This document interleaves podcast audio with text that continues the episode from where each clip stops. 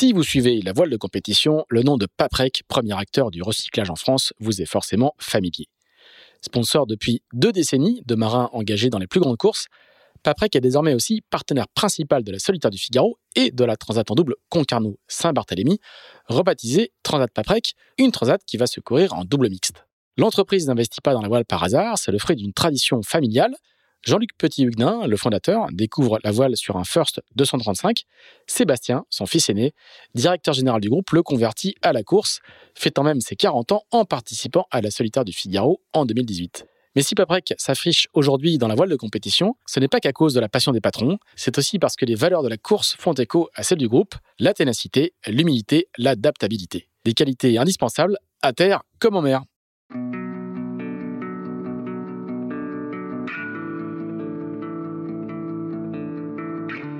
Bonjour, vous écoutez Into the Wind, le podcast des marins qui font des phrases. Into the Wind est produit par Tip Shaft, le média des professionnels et des passionnés de voile de compétition. Tip Shaft, ce sont deux newsletters hebdomadaires en français et en anglais, des podcasts, des événements, des formations ainsi qu'un festival de films et un studio de production de contenu que vous pouvez retrouver sur tipenshaft.com. Je suis Pierre-Yves Lotrou et je vous souhaite la bienvenue dans ce nouvel épisode d'Into the Wind.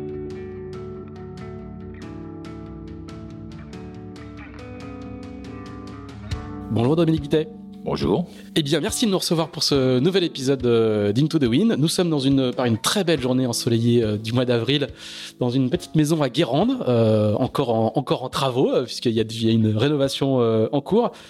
Dominique, ton métier aujourd'hui, c'est d'être routeur, de conseiller les coureurs sur leur trajectoire, leur préparation météo. Je crois que tu travailles un petit peu sur la, sur la Sardinia Cup qui est en cours. Alors je vois pas, je vois pas encore d'ordinateur, je vois pas d'écran partout. Tu suis pas la course, t'es pas, t'es pas collé à, à tes écrans pour savoir euh, où sont où sont tes où est, où est ton troupeau et, et, comment ça se passe T'es pas t'as réussi à décrocher un petit peu? Euh, c'est pas facile de décrocher. Non, mais j'ai tout rangé avant que tu arrives. Ah, d'accord, c'est sympa. non, non, quand les gars sont en mer, on... je suis ça avec intérêt. C'est, c'est prenant. Alors, tu t'occupes de qui là sur la, sur la Sardinia? Là, j'ai, j'ai cinq bateaux. Cinq bateaux J'ai Alexis Loison avec son nouveau sélectionné, là. Pierre Well. Euh, Pierre Quiroga, avec son acolyte de massif. Et puis euh, Achille Nebou. Toute la jeune garde de figaristes, quoi. Ouais, ouais, Benoît Hochard, avec son, son gars qui vient de l'armée, là, je sais plus, qui est un nouveau, un nouveau venu. Et puis mon manquin, là, euh, Tanguy le Turquet. D'accord, avec, ah oui, avec Corentin. T'as du beau linge, globalement Oui, j'ai quelques très bons coureurs, c'est ça qui est, sympa aussi. Alors comment, comment ça se passe quand t'as quand as des coureurs qui sont adversaires comme ça? Tu, tu fais des briefings pour, euh, pour tous ensemble Tu travailles séparément? Parce qu'ils sont, ils sont concurrents pour, pour la gagne pour la plupart d'entre eux. Hein oui, alors soit je travaille pour des groupes. Ouais. Je, je, travaille souvent, par exemple, pour l'Orient, pour le, pour le, le pôle de l'Orient. Donc là, bah, je prends tout le groupe d'un seul coup. Puis, puis à côté de ça, je peux avoir des clients privés euh, qui s'inscrivent individuellement. D'accord. Ou qui aussi forment des groupes aussi des fois euh, privés qui viennent me voir en disant voilà, on est deux ou trois bateaux, on aimerait travailler avec toi.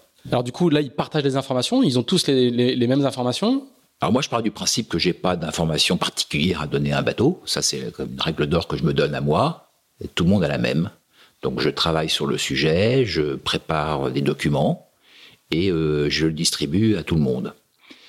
Après, euh, chacun, euh, bien sûr, euh, je fais des briefings par groupe ou par individu en fonction de la façon dont ils se présentent. Et après, chacun, bien sûr, pose des questions qui lui sont propres.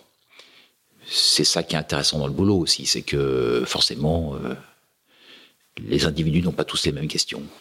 On va revenir sur ta sur ta carrière. On, attaque l'actu un petit peu comme comme c'est euh, traditionnellement le cas de, dans Into the Wind.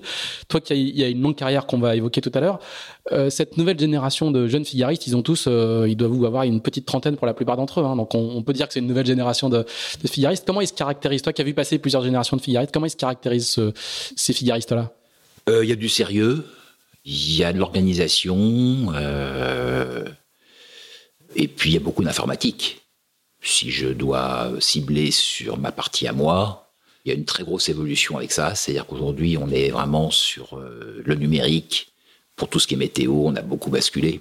Moi, mon job aujourd'hui, c'est de faire que les coureurs lèvent la tête de l'écran et regardent le ciel. Parce que l'écran, j'ai pas besoin de leur apprendre, ils en savent plus que moi. Uh-huh. Et moi, j'essaie de leur transmettre euh, d'autres choses, justement. C'est un risque pour eux, c'est-à-dire qu'en mer, ils sont, euh, ils sont collés au modèle et, au, et, à, et à Adrena, et ils oublient un petit peu de regarder euh, les nuages, la pression, les, les, les datas non numériques, justement oui, alors c'était très rigolo aux dernières courses, là, en particulier dans les derniers Figaro, parce que comme les bateaux vont très vite avec beaucoup d'angles, ils s'écartent et alors ils se perdent de vue à la IS. Ça, c'est le drame. Là, ça se c'est la panique. Et en fait, j'en ai plein qui me disent Mais en fait, c'est génial de naviguer sans AIS, on, devient nous-mêmes. Voilà. Et là, c'est intéressant. Parce que justement, ils lèvent le nez, ils regardent le ciel, ils regardent la mer, ils apprennent d'autres choses que au lieu de regarder en permanence sur leur petit logiciel, comparer les vitesses avec le voisin, se décaler de 100 mètres pour gagner un dixième de nœud, voilà, tout ça, bon, ça c'est un autre jeu. Et donc là, il y a voilà, la météo, c'est les deux choses. C'est savoir utiliser l'informatique aujourd'hui, hein, très, très, très clairement. Mais c'est aussi jouer avec les éléments et les comprendre et aller chercher d'autres choses euh, qu'ils vont pas trouver sur leur petit écran en mer. Alors on va rappeler, hein, notamment pour les figaristes, ils n'ont pas de, les infos météo qu'ils ont en mer sont extrêmement restreintes.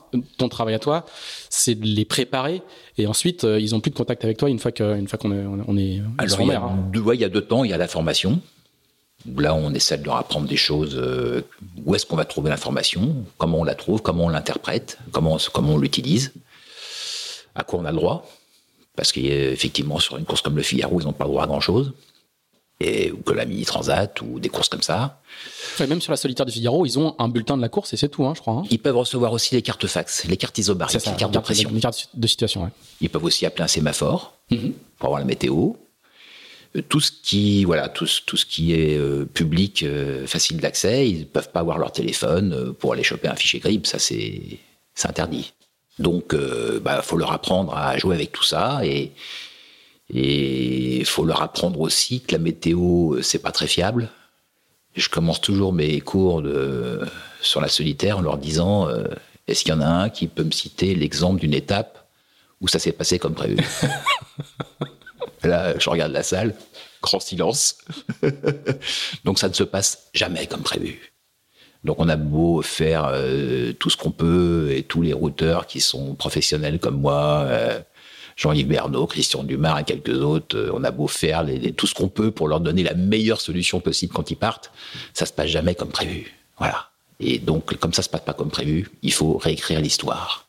Et là, réécrire l'histoire, ça demande d'avoir une caisse à outils bien fournie, et moi, mon boulot, c'est leur fabriquer la caisse à outils.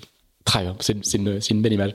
Et, ça veut dire que pour, pour ceux qui nous écoutent et qui veulent un jour peut-être faire de la course, ça veut dire que euh, il suffit pas justement de maîtriser les outils informatiques, il faut aussi une culture météo presque théorique connaître les, la une partie un peu scientifique de la météorologie, parce que sinon, quand tu es largué en mer tout seul, justement, euh, sans euh, données numériques, tu es un peu à poil. Si tu pas à reconnaître un peu les nuages, si tu pas à, dire que tiens, tel, tel mouvement dans le ciel signifie ça, si tu pas à reconnaître, tiens, la houle qui arrive croisée euh, de cet endroit-là, ça veut dire qu'au large, il y a une dep qui passe, etc. Tous, ces trucs-là, si tu sais pas ça, si t'as pas appris ça un peu avant l'hiver, dans des cours un peu théoriques, ben t'es un, un, un peu à poil, quoi.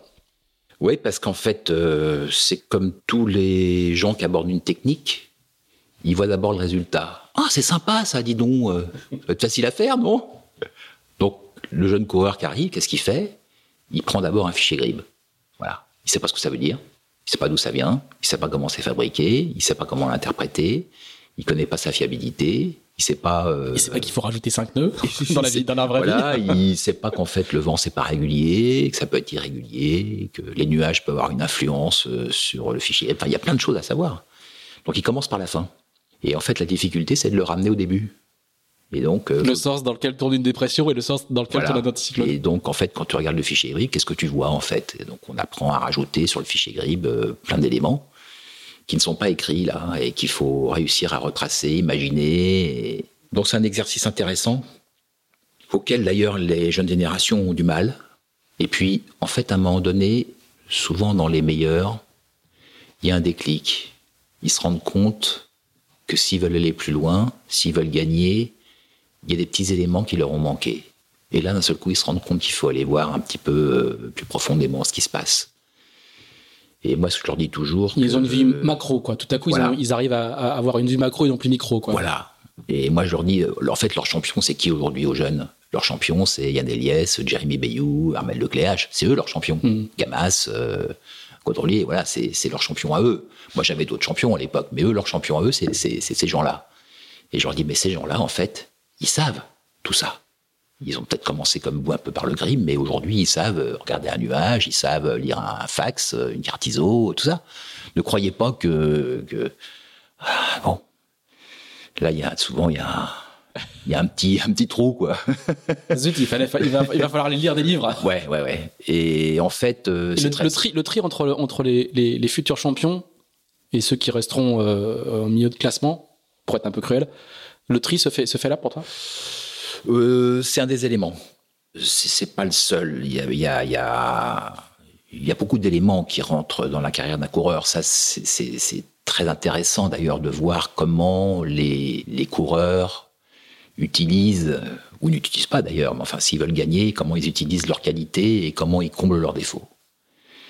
La voile a un truc de passionnant. Il n'y a pas deux personnes au monde qui naviguent de la même façon. Ça n'existe pas. Chacun a sa façon de regarder, d'aborder, de barrer, de manœuvrer. On échange sur comment on va changer un phoque. Autour de la table, il y a- il y a dix personnes, il n'y en a pas deux, il y qui font pareil. Quand le Figaro 3 est sorti l'année dernière, euh, il y a deux ans, là, je, leur ai dit, bah, dites donc, là, il y avait une étape de brise qui était prévue avec vraiment du vent fort. Je leur ai dit, euh, peut-être, euh, moi, c'est pas mon boulot, mais quand même, comme j'ai beaucoup navigué, je me permets de temps en temps d'aborder des sujets de navigation. Je leur dis, bon, bah, vous avez réfléchi comment vous allez affaler le SPI, là, euh, avec euh, ce 35.2, là euh Et là, d'un coup, il y a eu un grand brouhaha autour de la table. voilà, donc chacun a sa façon de naviguer. Et en fait, dans la partie stratégique, qui est une partie essentielle, euh, chacun a sa façon d'aborder un plan d'eau, une stratégie en fonction de son caractère. Il y a des très beaux attaquants, attaquants, ouais. hein, des McEnroe. Moi, j'en ai toujours, je les compare souvent au tennis. Il y a des McEnroe et puis il y a des, des John Borg. Borg, il remettait la balle, toutes les balles dans le cours, mais il les mettait toujours au milieu, bien dans le cours, propre. Et McEnroe, il les mettait près de la ligne. Voilà. Et si on veut gagner quand on a un attaquant, on prend plus de risques. Et donc, faut apprendre à mettre les balles à l'intérieur de la ligne. C'est beaucoup plus séduisant un attaquant. Là, j'ai quelques coureurs qui sont des très beaux attaquants dans, euh, dans les gens à qui je travaille. Au début, ils arrivent, ils sont comme des chiens fous, ils mettent tout dehors. Puis de temps en temps, ils font un, bon, un beau coup. Mais on, on décèle cette capacité à avoir de l'autonomie, de l'indépendance, de jugement, et être capable de faire des coups. Voilà, ça c'est intéressant. Si on arrive à les recentrer, ces gens-là, ça fera des beaux attaquants. Pour moi, aujourd'hui, un des plus beaux attaquants de la course au large, euh, c'est Armel Lecléache, contre qui j'ai navigué il y a, il y a 20 ans, qui est capable, sur un plan d'eau, d'attaquer et il met des balles dans le cours. quoi. C'est sa grande force. Hmm. Et c'est beau. Voilà, moi, j'adore ce type de profil.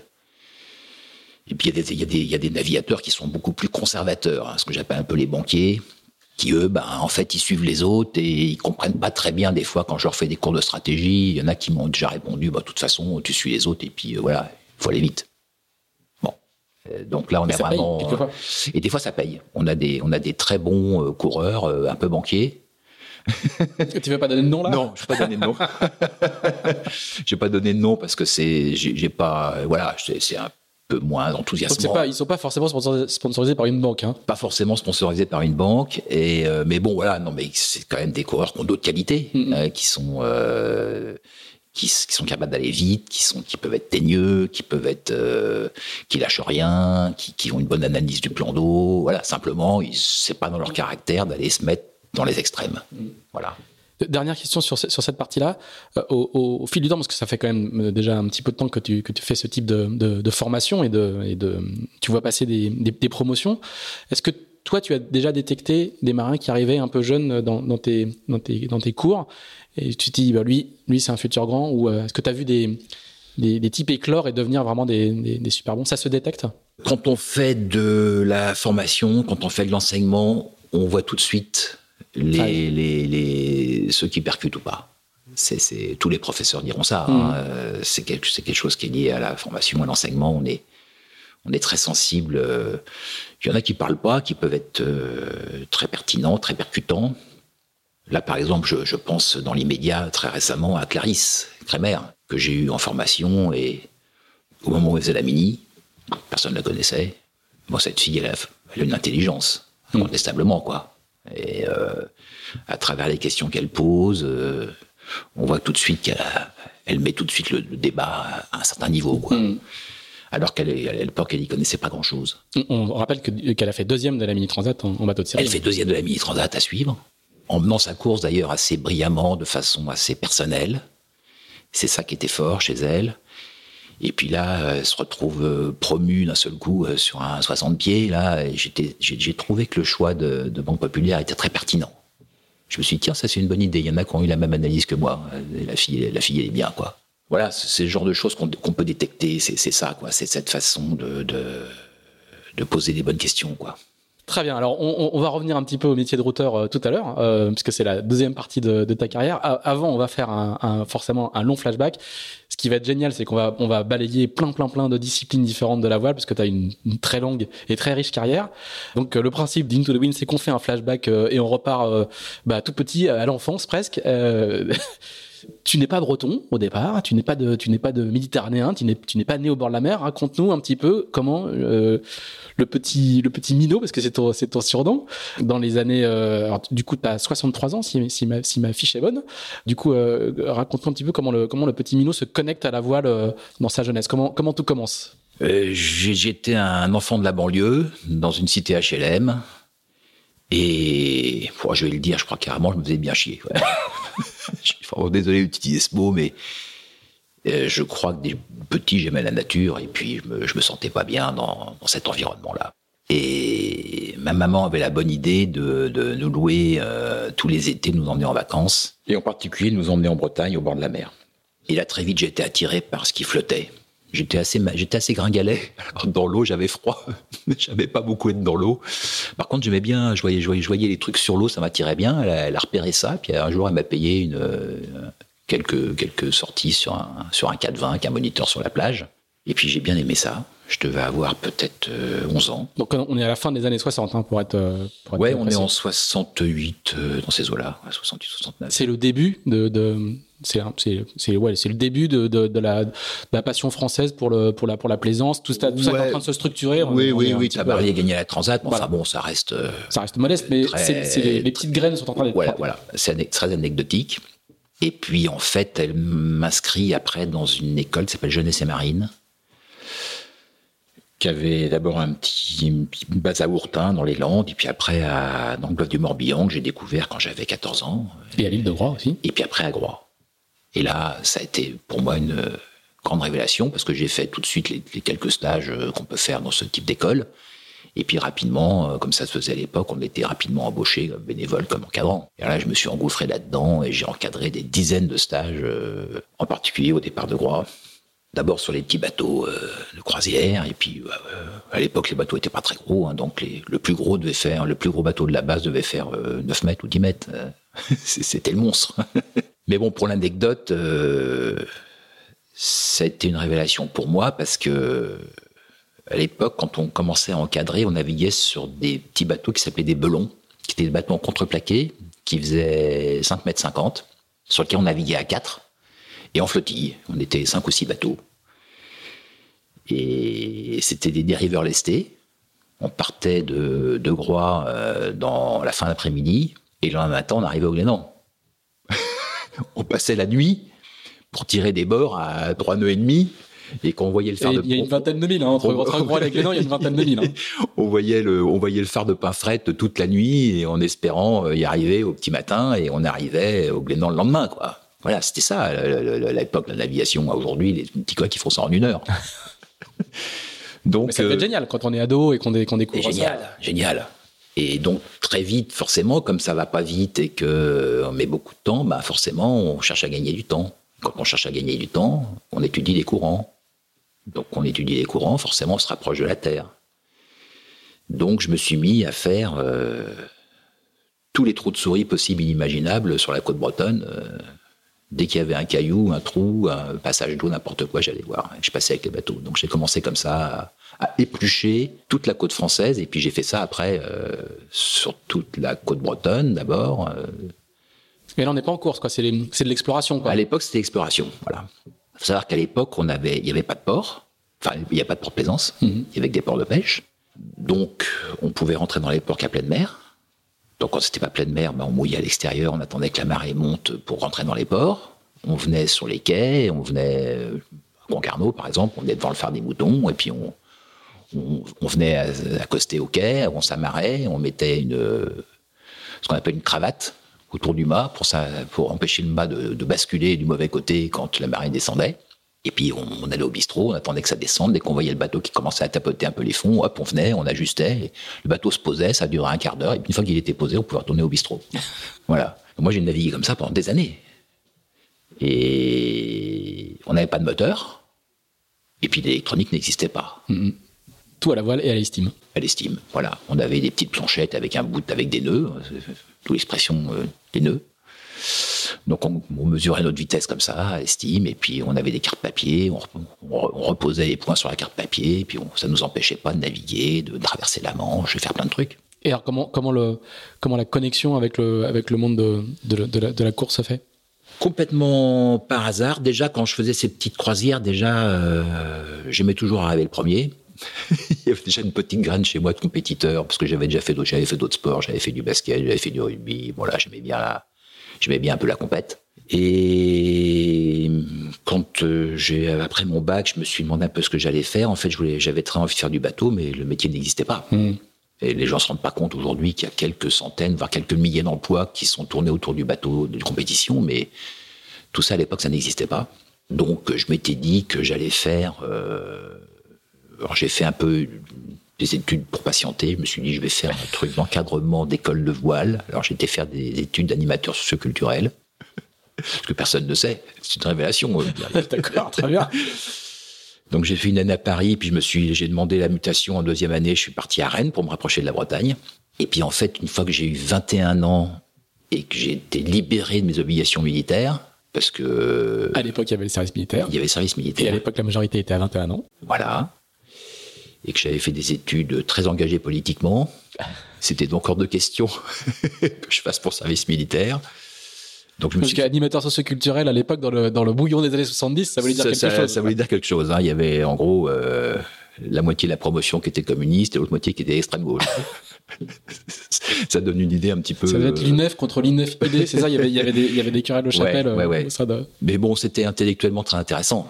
Mm. Euh, le, débat à l'époque était grand ouvert sur euh, le, féminisme, la sexualité, euh, la politique, la, le, mur, le, mur existait mm. entre l'Europe de l'Est et l'Europe de l'Ouest. C'était la guerre froide. C'était la guerre froide. Hein. On parlait du nucléaire, la guerre nucléaire potentielle. Il y avait, il se passait beaucoup de choses en fait. Hein. Il y avait un bouillonnement intellectuel, politique qui était extraordinaire, qui a, qui a joué beaucoup dans ma vie, je pense, qui a été un moment de formation très important.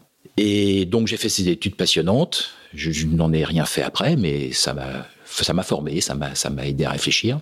Et donc j'ai j'ai eu j'ai réuni les conditions en attendant pour euh, rentrer à l'école des chefs de base. Donc j'ai passé le concours. Je crois. Alors là, on parle de l'école de chefs de base. Hein. voilà. Je me suis dit, ça, c'est la, c'est la seule école qui proposait quelque chose. Hein, donc, Ce qui est euh, l'Institut nautique de Bretagne aujourd'hui. Exactement. Il y a une évolution qui a été liée Exactement. Voilà. Et moi, j'ai connu d'ailleurs la charnière, puisque quand j'y étais, enfin, j'ai y a un concours, hein, qui était, je crois qu'à l'époque, je crois qu'il y avait 700 candidats, ils en prenaient 15. Ah ouais, j'ai été pris, je sais pas comment, mais euh, j'ai été pris et me voilà retourne, me voilà donc au Glénan. Euh, et puis en fait, ça... fait des stages au Glénan? Non, pas du tout. tout. J'avais jamais été au Glénan. Donc me voilà à Concarneau, euh, l'école des chefs de base, et... et... puis en fait, ça se passe pas bien parce que je suis un peu trop, je sais pas, un peu trop grande gueule peut-être j'ai des idées un peu trop, euh, un peu trop entières. Donc je suis viré au bout d'un an. Pas mal. Voilà. Mais en fait, quelque part, c'était un salut puisque je me retrouve sur le quai. Et là, il y a un copain qui me dit, disons, euh, j'ai un pote là, il va partir euh, faire une course aux Açores, tu veux pas venir?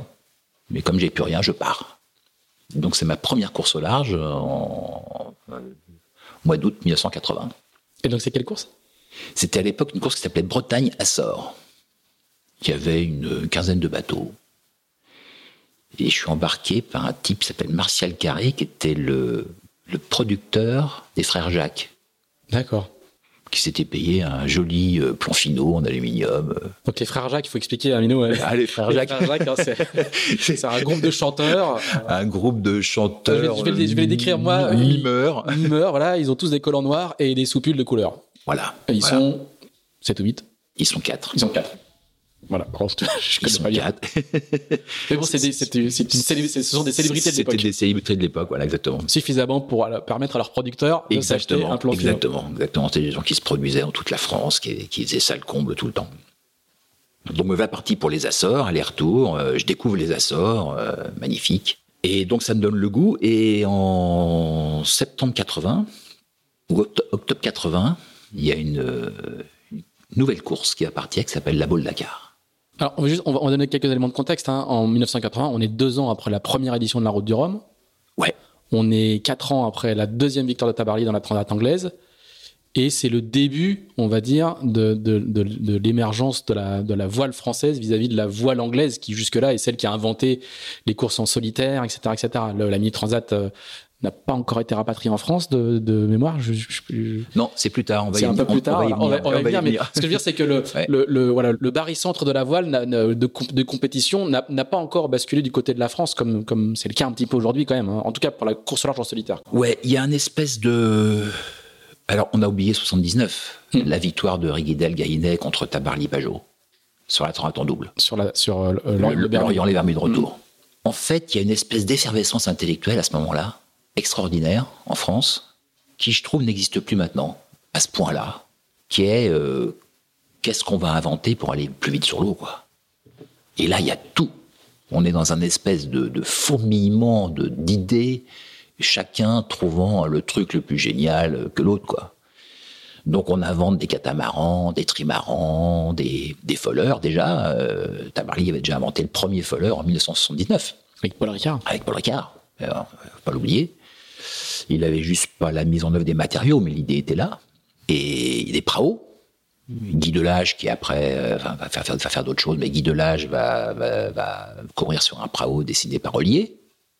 Donc, on, on- on est, on est dans une effer- une effervescence, un bouillonnement intellectuel, architectural incroyable. Et, et personne ne connaît la vérité. Personne ne sait qui va gagner à ce petit jeu. À ce moment-là, chacun prétend qu'il a la meilleure solution. Et toi, c'est pile poil le moment où en fait t'arrives. Et dans moi, j'arrive. Moi, j'arrive à ce moment-là. Donc, c'est génial. C'est génial pour notre génération parce que nous, on arrive dans un moment où tout, tout est à écrire. On est en train de. de, de, de- L'argent arrive. Pas, pas, pas, des, pas des sommes comme aujourd'hui, mais à l'époque, on pouvait courir avec, avec 10 000 euros, on pouvait faire une grenade. Mhm. Si je fais un comparatif financier. Donc, euh, la, la passion est là, l'envie est là, la- la- la- le bouillonnement intellectuel est là, et donc moi j'arrive, et donc je, je, c'est pour, pour vous dire à quel point c'est, c'était, c'était incroyable. Moi j'habitais à Concarneau à l'époque, j'avais pas un rond, donc je circulais en stop, donc j'étais venu à la boule en stop, et j'avais fait le tour du port, j'avais essayé de trouver un embarquement, euh, j'avais demandé comme ça, machin, alors euh, on m'avait fait des Pour la vagues- boule Dakar. hein. Ouais, pour la boîte Dakar, on m'avait fait des vagues réponses. euh, bon, peut-être, on sait pas. Et donc, à un des bistrots du port de Pornichet, j'avais mis une petite, un petit bout de papier sur la porte d'un bistrot. Et j'avais mis équipier, cherche embarquement, euh, voir mes coordonnées au dos. Et je scotche ce petit bout de papier, comme un petit bout de papier de 10 par 10, hein, que je scotche sur la porte du bistrot, et je repars en stop à Concarneau. Et je reviens Ah ouais. la semaine suivante, et je vais au bistrot, et je prends le bout de papier, et je le retourne, et derrière, vous adressez à tel bateau. Ah, incroyable. Incroyable. Et donc, je vais sur le, le ponton, je me présente, bonjour, euh, Dominique Vitet. Euh, c'est moi qui ai mis le petit mot. euh, bah, parfait, voilà. Et je suis parti comme ça. Et c'était quel bateau? C'était un, un Jouet 37, parce qu'à l'époque, il y avait cinq classes de bateaux, en fonction de leur taille. Et me voilà parti euh, en classe 5, sur ce Jouet 37. Et parmi les, parmi les équipiers, on était cinq à bord. Parmi les équipiers, il y avait un certain Nicolas Reynaud, D'accord. Que je recroiserai plus tard dans ma vie. Nicolas René qui aujourd'hui est un réalisateur de, de réalisateur de, documentaires. de- de hein. documentaires, absolument. Et euh, donc nous voilà partis, voilà, pour euh, pour cette course et avec euh, dans le port, à côté de notre petit bateau de série, euh, Elf Aquitaine de Marc Pajot, où les gars étaient habillés en bleu, blanc, rouge. euh. et puis il y avait le le, le, le Gauloise d'Éric Loiseau. Il y avait des quelques gros monocoques comme Fernand. Enfin, il y avait, il y avait tout dans ce sport. Il y avait absolument tout. voilà, c'était une très belle expérience. Et toi, ça marque pour toi ça, ça marque ton entrée dans, le, dans, dans, dans ce, dans ce monde-là, quoi? Ouais, bien sûr, ça marque mon entrée. Je connais personne. Je suis pas du tout issu de ce milieu. Donc, euh, jamais fait de course, euh, excepté euh, Bretagne Sort, qui était une course d'amateur pur. Donc, je connais absolument personne. Mais euh, cette idée me plaît, quoi. Voilà. Donc, quand on n'est pas du milieu, c'est pas facile. Et, et comment ça s'enchaîne alors? Les bistrots à Dakar? Ouais. Non, euh, en fait, c'est en fait ce qui est, en fait, c'est un monde euh, qui, qui aujourd'hui n'existe plus. C'est un monde, d'abord, c'est un monde engagé philosophiquement. Aujourd'hui, ça, ça, ça, existe plus. Aujourd'hui, les, les, coureurs, c'est des, des, sportifs avant ouais. tout. C'est des techniciens et des sportifs. À l'époque, la voile, c'est un monde engagé. Donc les bateaux, sur les bateaux, euh, c'est des jeans, c'est euh, la chemise, c'est euh, on aime bien boire des coups, euh, on, boire, fume. On fume. sur certains bateaux, il y a des guitares. c'est ça, c'est ça l'ambiance. Il Mm. hein, y, a, y, a, y a cette espèce de mélange de technique et en même temps de d'envie d'aventure. Il y a de romantisme un peu. Le romantisme, il y a du Mm. romantisme, il y a de l'aventure. Quand on fait, quand on fait ça, et moi c'est ce qui me plaisait dans cette dans cette euh, passion, dans cette activité, c'était ce mélange de sport et d'aventure et de voyage. Mm. J'allais j'allais à Dakar et puis après je vais je vais je vais aller je vais beaucoup voyager avec le bateau, mais c'était aussi aller voir d'autres pays. Moi j'adorais le voyage, Mm. donc. euh, j'avais envie de voyager. Donc, euh, du coup, euh, je, vais, je vais continuer en faisant des, des courses euh, en half. Et puis, je vais me mettre dans la tête l'idée que si on veut avancer dans ce métier, en fait, il faut, faut courir. Et là, je, suis, je, je, je découvre qu'il y a la Mini Transat, qui est une course toute neuve. Ouais. Qui a été créé donc en 77. Il y a eu, il y a eu deux Voilà, éditions, trois éditions, quoi. hein. Bob Salmon. il y a- Et puis, en 80, il y a la tu, tu, tu, tu- tu vis ça comme une. Tu parles de métier, mais à l'époque, tu vis ça comme un métier? Ben, j'ai pas de métier. Ouais. Je fais plein de métiers. Mm, mm. Donc, euh, je, je- pour gagner ma vie, je fais plein de métiers. Donc, j'ai ramassé des pommes, j'ai été facteur. euh, Enfin bon, je ne vais pas tous les énumérer, mais j'ai fait beaucoup de choses dans ma vie. Donc, donc Mais tu gagnes euh, pas ta vie avec la voile. C'est pour ça que quand tu dis, voilà, quand tu dis voilà. je veux faire un métier, c'est pas, voilà, c'est La- pas une la- perspective la- professionnelle. quoi. La voile à l'époque, ça, ça fait pas gagner d'argent. Voilà. Donc, euh, donc, il faut réussir à faire son trou. Et pour faire son trou, ben, la seule solution, c'est de, de naviguer en solitaire, en fait. hein. Et la France offre cette perspective, qui était très française d'ailleurs, qui était que pour euh, pour euh, faire carrière, pour trouver de l'argent, c'était pas des propriétaires hein, qui financent de leurs équipiers qui naviguent en équipage. La France s'est développée à travers le solitaire. Donc moi, je comprends que c'est cette filière-là qu'il faut prendre, et puis ça me plaît bien comme idée. Et puis cette mini transat là qui me, dont j'entends parler, ça me plaît bien. Je lis les journaux, je lis les revues nautiques comme, euh, comme tous les passionnés. Je, découvre le bateau de l'américain qui gagne la mini transat en 81. Tout est expliqué. C'est ce petit bateau de 6 mètres 50 qui traverse l'Atlantique, c'est génial comme idée. Alors, juste pour l'anecdote, hein, il est, il s'appelle Nor- Norton Smith, hein. Nathan Smith, Et, absolument. et le bateau, ça, ça semble complètement incroyable aujourd'hui. Le bateau, il est sponsorisé par American Express. Exactement. Ça, ce qui semble complètement fou aujourd'hui, quoi. Ouais, hein. ouais. Et puis bon, j'ai un peu cette idée dans, un- dans un coin de la tête, mais euh, ça va pas se dérouler tout de suite comme ça parce qu'il faut que je gagne ma vie. Et là, il va, il va y avoir un petit événement qui va rajouter une, une petite couche. C'est que en fait, euh, j'apprends euh, que Eugène Riguidel, qui construit un, un trimaran, William Sorin, le plus grand trimaran n'ayant jamais existé, 32 mètres, euh, 27 mètres, excusez- excusez-moi, 27 mètres de long, et en construction à Brest, et il a- besoin de bras. Donc là, je, file à Brest, dans la foulée, donc quasiment dans la journée quand j'apprends le truc, quoi. Ça se passait comme ça à l'époque. Je débarque dans, le, dans le chantier, et là, je rencontre Gênes. Et là, en l'espace d'un clin d'œil et de trois secondes, on devient pote, quoi. Parce que c'est quelqu'un qui, qui, qui, qui avait une, une personnalité, une humanité euh, qui m'a beaucoup séduit, quoi. Et à l'époque, c'est une, star de la voile. Et c'est une star de la voile. Il a battu Riguelet en 79. Et il a battu Tabarly. hein. Il a, il a battu Tabarly en 79. Et, et donc, il fait construire avec VSD, euh, il fait construire un nouveau bateau, le plus grand trimaran qui a jamais existé. Donc, c'est- c'est un peu comme si aujourd'hui, euh, Bank Pop ou je sais pas qui lance un nouveau bateau, quoi. hein. C'est, on est dans le, on est dans le sommet, quoi. Mm, mm. Et donc, me voilà, me voilà à travailler sur, sur William Sorin. Je, je me rends compte d'ailleurs au bout de d'une heure ou deux, personne n'est payé. Petit détail. Petit détail. Donc j'ai le culot. D'où l'accueil, euh, d'où l'accueil généreux. Donc j'ai le culot d'aller voir le, le businessman de l'époque de Gênes en disant, euh, ben je sais pas, payé non Le mec, le mec, ça tout de suite il m'engueule pas. Donc j'ai fini quand même par décrocher un espèce de petit mini salaire payé au black d'ailleurs à l'époque, hein, parce que la feuille de paye ça n'existait pas dans la voile. Hein. Donc j'ai fini par euh, gagner un petit billet quand même de quelque chose. Et me voilà, euh, comme ça se faisait à l'époque aussi, on, travaillait sur les bateaux, on les mettait à l'eau, on naviguait, et puis on courait. On faisait tout. Il n'y avait pas de stratifieur, de, préparateur, ça, ça n'existait pas. C'est des mots qui n'existaient même pas. Donc euh, moi j'arrive, le bateau est pas mal avancé.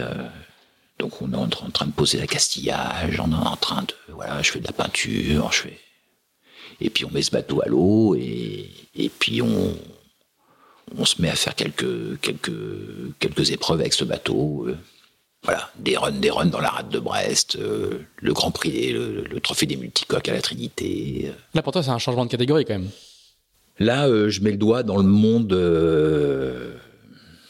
j'allais dire de la voile professionnelle, qui est en train de hmm. devenir professionnelle, qui n'est pas encore tout à fait, mais qui est en train de le devenir. En tout cas, celle qui est dans les magazines, quoi. Ouais, voilà le rêve. Donc comment, comment, tu repars à la mini transat Comment tu divises la longueur de ton bateau par euh, Et il se trouve que ouais, je, vais, essayer de raccourcir un petit peu parce qu'il se trouve que le, bras droit de Gênes à ce moment-là, c'était un, gars qui s'appelle euh, Jean-François Almenec, qui est de Port-Salle, avec qui je sympathise aussi évidemment. Et lui, il me dit le club de Port-Salle, il aimerait bien, euh, il est prêt à filer un coup de main pour la mini transat. Et donc il va démarcher le club et, et en fait le club va va décider ou s'engager à construire quatre bateaux sur un plan Lucas, l'architecte brestois. C'est Benoît Lucas, à ne pas confondre avec François, qui est euh, exactement Benoît Lucas, un autre architecte de la et donc qui avait déjà dessiné des bateaux pour la Mini, qui avait avec un instinct talent. Donc euh, nous voilà embarqués dans cette aventure. Euh. Et alors en fait, pour l'anecdote, en fait, il y a un petit passage quand même qui est aussi important, aussi qui était important pour moi, c'est qu'en fait, on prépare le bateau pour Eugène jusqu'à la route du Rhum 82.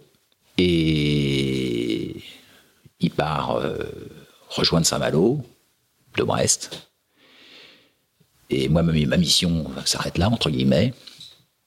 Il y avait une équipe absolument formidable. C'était, il y avait une ambiance extraordinaire de, copains, de, fêtes, euh, inoubliable pour moi. Et en fait, quasiment dès le, en fait, le lendemain, en fait, euh, je suis en train de préparer une autre aventure parallèlement à ça. En fait, le lendemain, je pars en Afrique sur, euh, je pars en, 404 bâché pour l'Afrique. Voilà. je vais traverser le désert. Rien à voir. Rien à voir. Et le goût du voyage toujours qui me poursuit. Et donc, euh, pendant l'hiver 82-83, je, en fait, je, je, descends avec, avec deux autres potes. On descend de, de Peugeot à travers la France, puis l'Afrique, puis le désert, et puis jusqu'au golfe de Guinée ce qui sont des aventures qui ont beaucoup marqué ma vie aussi. Ça, c'était des trucs extraordinaires, quoi. Et donc, quand je reviens, en février 83, euh, le club de Port-Salle a, acté la construction des mini transats. Et donc, nous voilà à construire les bateaux et, je pars pour la mini en, en septembre 83. Je pars pour la mini transat sur le bateau que j'ai construit avec mes petites mains. Et ça se passe comment? Ça se passe plutôt pas mal. Donc ça, c'est ta première course en solitaire? Première course en solitaire. Donc là, je connais pas grand-chose. Hein. J'ai un petit déboire, c'est que je pète mon pilote automatique sur la première étape, ce qui fait que j'arrive que cinquième. Et le petit retard que je vais cumuler va, me pénaliser euh, sur l'ensemble de la course. Et donc sur la traversée, je fais deuxième. Mais avec le cumul de temps des deux étapes, je fais que quatrième seulement. tu dis que quatrième, c'est-à-dire que déjà à l'époque, tu te positionnes mentalement, philosophiquement comme, comme un potentiel gagnant, quoi. Ouais, moi je suis un gagnant. Hmm. Dans ma tête, je suis un gagnant. Je, je veux j'avais fait du sport avant, de compétition, euh, voilà, j'aime la compète, j'aime gagner, donc euh, je voilà, je, perds la quatrième, je perds la troisième place à 10 minutes. Mhm. C'est tout le, un peu le paradoxe de cette époque-là, c'est qu'on est effectivement romantique, on a les cheveux longs, on veut, il y a, l'ambiance, mais il y a aussi la gagne. Ouais, il y a la gagne. Ouais. Et d'ailleurs très vite, hein, on sent cette euh, cette dualité. cette dualité entre entre la gagne et l'esprit un peu cool. Euh, sépare les gens un peu. Hein. Il y a, y a- il y a ceux qui veulent rester cool et puis il y a ceux qui veulent gagner. Et là, on, on sent que on sent que ceux qui veulent gagner sont pas toujours bien vus par ceux qui veulent rester cool. Mm. Hein, et- mais bon, c'est un choix. C'est un choix que moi je, je, je fais. Donc je fais quatrième de cette mini transat et puis ben ça me donne envie de continuer quoi. Donc là je retrouve à la sortie de la mini, je retrouve euh, Eugène Guédel et William 101 et Eugène va me filer un coup de pouce formidable parce que en 84 je continue à naviguer. Je, je à ce moment-là, moment-là, je navigue sur, euh, dès que je peux naviguer avec les, sur les gros bateaux, je navigue. Donc, je navigue avec euh, Mike Birch Fujicolor, je navigue avec euh, Florence Artaud sur Biotherme.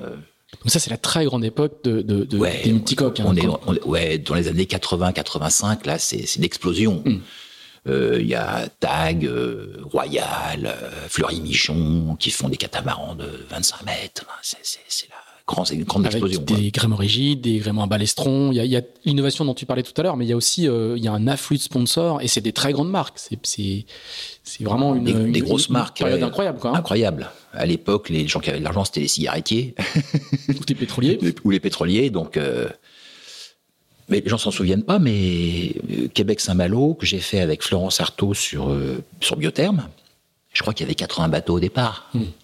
Et en, en classe 2, c'est-à-dire en bateau de 60 pieds, je crois qu'on était plus de 20 bateaux.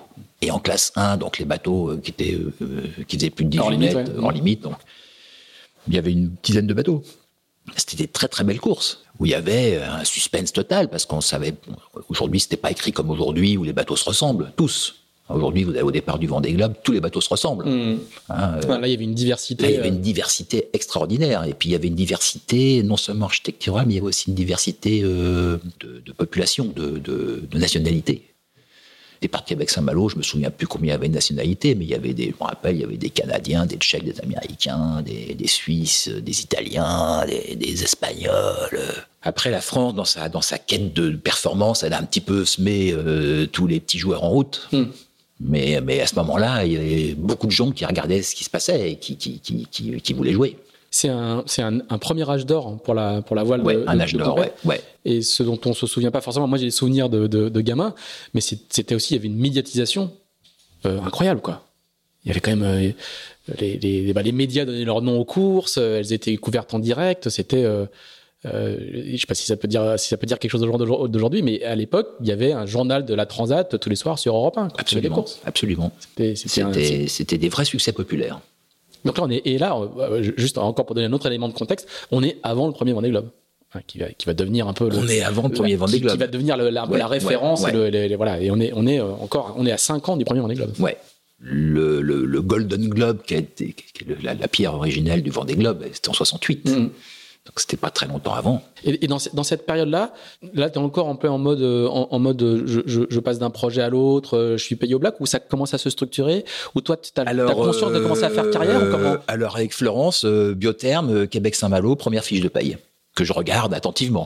J'ai jamais vu une fiche de paye. vie. encadré là au mur derrière. je vois qu'il y a plein de lignes. on paye un tas de trucs pour la retraite, pour je sais pas quoi. Là, je dis, voilà. Donc, euh, ce qui me vaut d'ailleurs aujourd'hui de ne pas avoir mes, toutes mes annuités. hein. Il va falloir que je bosse encore quelques années. Parce que toutes ces années-là, on n'était pas payé euh, officiellement. Hmm.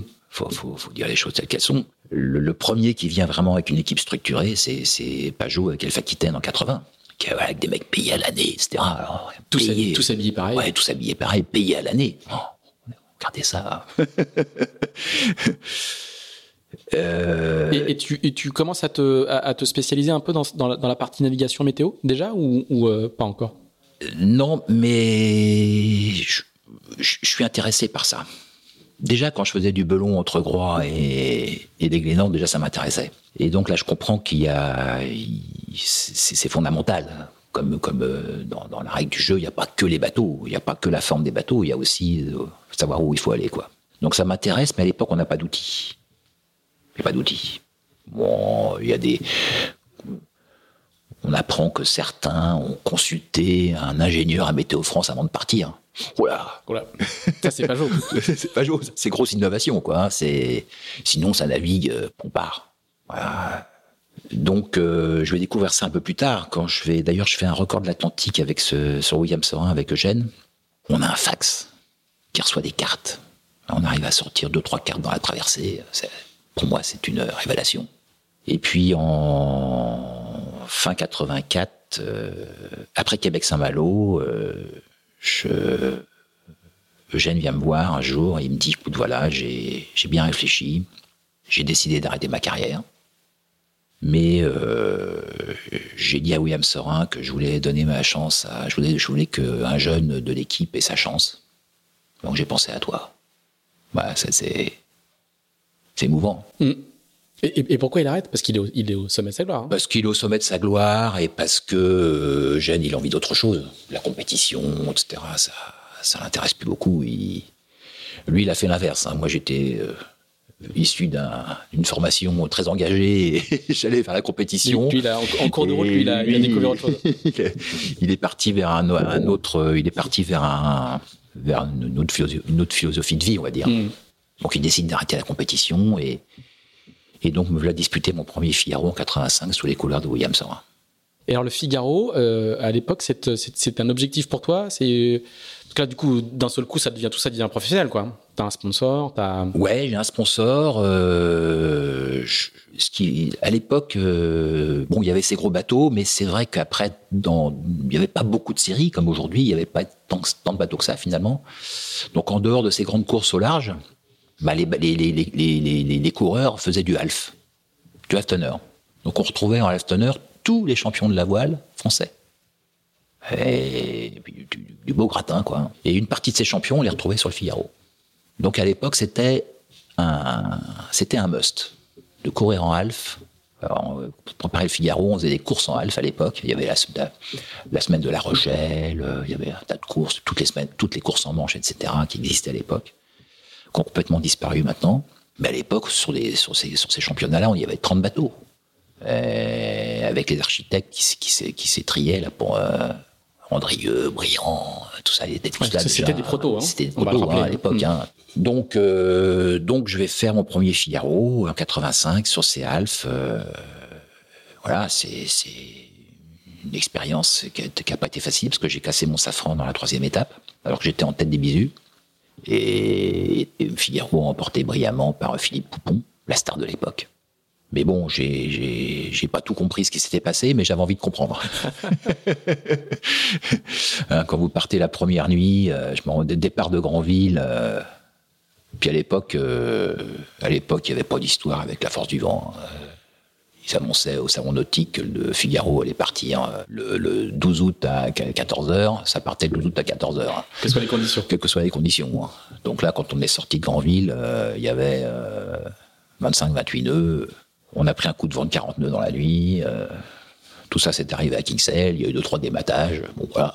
La routine. Truc, truc normal, quoi. Donc, ça, c'était ma, première étape de Figaro. Hmm. Là, pour toi, c'est le début quand même d'une, je sais pas si c'est une passion au milieu de ta passion, mais d'une histoire très très forte avec la solitaire, qui, va quand même structurer une, bonne partie de ta vie, quoi. Ouais. J'aime bien la phrase d'Alain Gauthier qui dit euh, La solitaire a guidé ma vie. Je trouve que c'est euh, Alain qui était là d'ailleurs, plus jeune que moi. Et oui, parce que c'est une école en même temps euh, tellement, tellement exigeante, tellement difficile, mais dont on sent bien que, quand on arrive à côtoyer les sommets, il y a une, un tel sentiment de perfection, de jouissance, euh, voilà, qui, je pense, est un peu inégalé dans, toutes les courses, quoi. Hein. c'est euh, réussir à, je dis toujours, solitaire, c'est sans ingrédients, et s'il y en a un qui est pas bon, on peut pas gagner, quoi. Faut, faut tout. Faut être, on, peut être, on n'est pas forcément très bon partout, mais faut être mauvais nulle part. Donc faut tout cocher.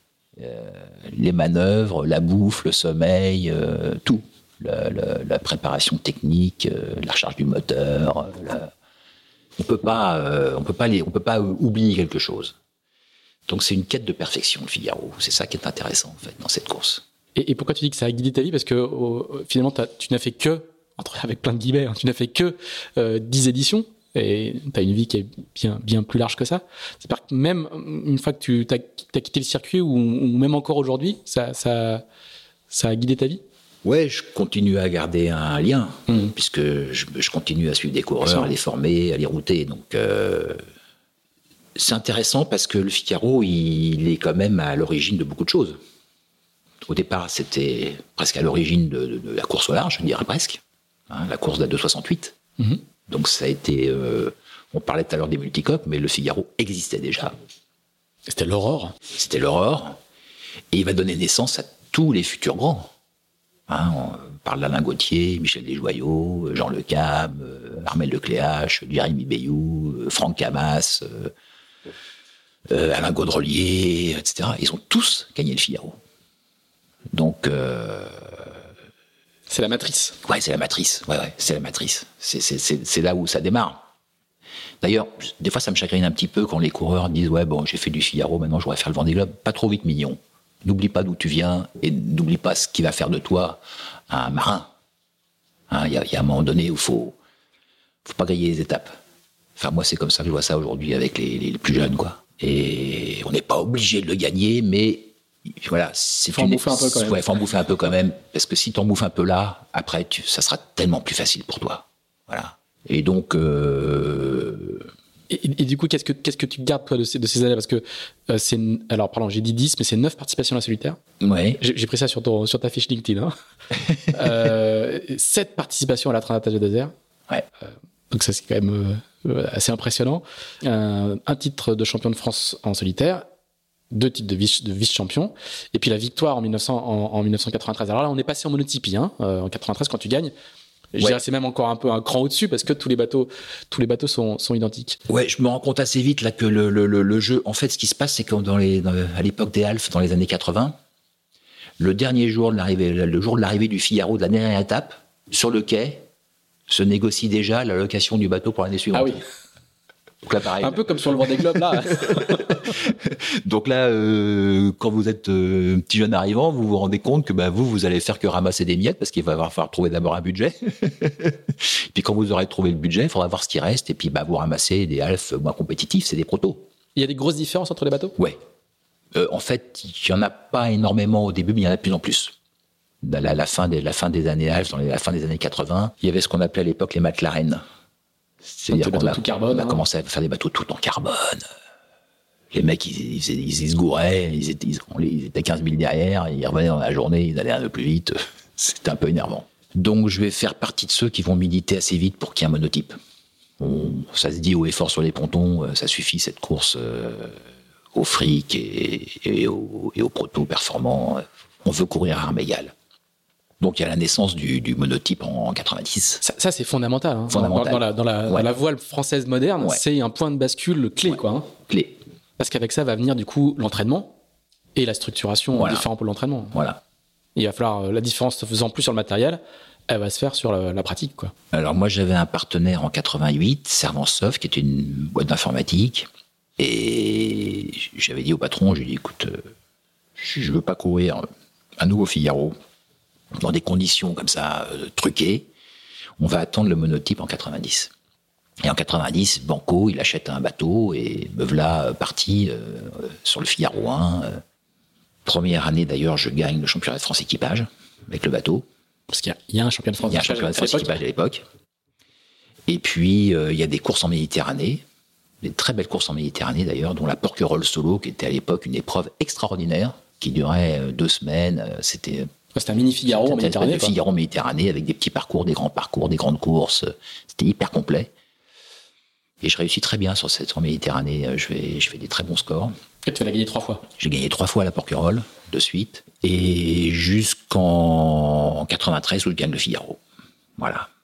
Et alors, sur, sur cette année-là, toi, toi tu, donc tu dis, il y a 100 ingrédients, et sur les 100 ingrédients, il ne faut pas qu'il y en ait un qui manque. Là, cette année-là, qu'est-ce qui, qu'est-ce qui se passe? Qu'est-ce qui fait que. C'est quoi le centième ingrédient que tu n'avais pas avant et que tu que arrives à. Bah déjà, j'avais, j'avais, j'avais déjà les nerfs, déjà.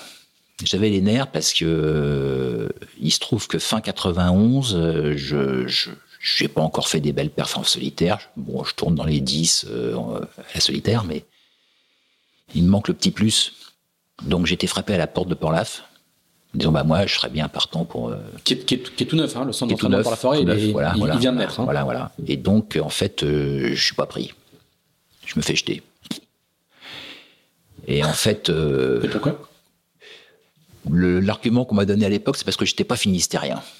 Ah oui, c'est vrai qu'à l'époque, alors je vous conseille juste un, petit petite parenthèse, je vous conseille le podcast avec euh, Christian Le Pape hein, euh, qu'on a enregistré euh, au début de l'automne, où il raconte hein, la genèse. Christian Le Pape qui est le directeur du centre de, de Port-la-Forêt aujourd'hui et qui raconte la genèse justement de ce, de ce centre d'entraînement et qui raconte bien d'ailleurs à l'époque la bataille entre les puristes, ceux qui veulent rester entre finistériens et ceux qui disent non, il faut s'ouvrir, c'est en, en, accueillant d'autres coureurs avec d'autres d'autres horizons qu'on qu deviendra plus fort. Mais à l'époque, donc toi, tu te fais, tu te fais éjecter parce que et tu n'es pas, pas, pas de passeport. Je, suis, suis pas finistérien, donc je, je, suis, je suis, je suis assez vénère.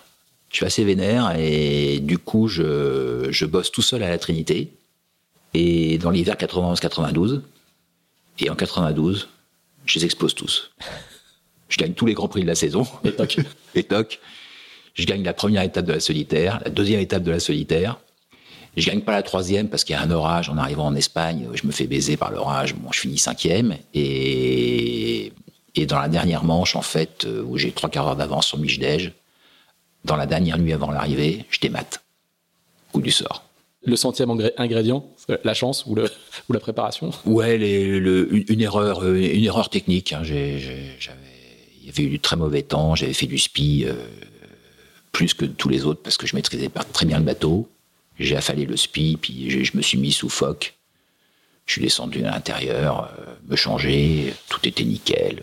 J'avais, j'étais revenu sur les premiers, après un début de course un peu difficile. Je me suis changé, j'étais nickel, je me suis alimenté, machin, je me suis remis à la barre, et au moment où j'ai, pris la barre, peut-être une minute après, il y a une vague qui m'a pris de travers, et bah, le bateau est parti euh, au lof, le phoque a pris à contre, et en prenant à contre avec le tangon, débattage. Ah apprentissage. Apprentissage douloureux, hein. j'ai beaucoup pleuré. beaucoup pleuré, et ce Figaro qui pour moi était un truc inatteignable. Quand j'étais, quand j'allais sur la plage là, ou quand j'étais à Groix, euh, je laissais Marine, euh, le Figaro, j'entendais parler du Figaro, c'était... Il y avait un moniteur de l'école qui avait un jour dit j'aimerais bien faire le Figaro. Je le regardais avec des yeux, il l'a jamais fait. Mais déjà, rien de vouloir le faire, c'était pour moi. Donc là, accéder au Graal, c'était pour moi un rêve absolu, quoi. Et là, paf, dématage. Et, et première victoire de Michel Desjoyaux. Et première victoire de Michel Desjoyaux, voilà. Là, j'ai un peu les boules quand même. Mais du coup, le, le centre de Porlaf me rappelle en me disant bon, ben, on a bien réfléchi, on aimerait que tu, on aimerait, on aimerait que tu viennes euh, au centre. Et donc là, c'est moi qui les ai jetés. Ah ouais Ouais. Là, je leur ai dit bah non. Les gars, soyez beaux joueurs. Vous m'avez jeté, donc euh, j'ai progressé plus vite que vous tout seul. Donc, euh, je vais pas vous dire comment je vais faire. Donc, je me suis entraîné un deuxième hiver tout seul à la Trinité.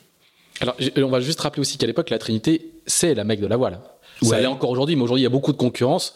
Il y a plusieurs ports qui peuvent se réclamer de ça. Aujourd'hui, Lorient en volume est, est Lorient, Lorient n'existait pas à l'époque. Pour la forêt n'est pas encore ce qu'il est devenu aujourd'hui, ouais. et la Trinité est vraiment le centre voilà, névralgique voilà, de, voilà, Et puis en 93, donc du coup, la saison, ben, tous les grands prix, c'est, je fais un ou deux avec Jean Le Cam. Soit c'est Jean, soit c'est moi. Si je fais un, il fait deux. S'il fait un, je fais deux. Jusqu'au la solitaire où il gagne les deux premières manches, et finalement c'est moi qui gagne. Et tu gagnes aucune manche, c'est ça? Tu gagnes la solitaire sans gagner aucune manche Je, je gagne aucune manche. Je suis en tête euh, 75% du temps, mais j'arrive jamais à gagner l'étape.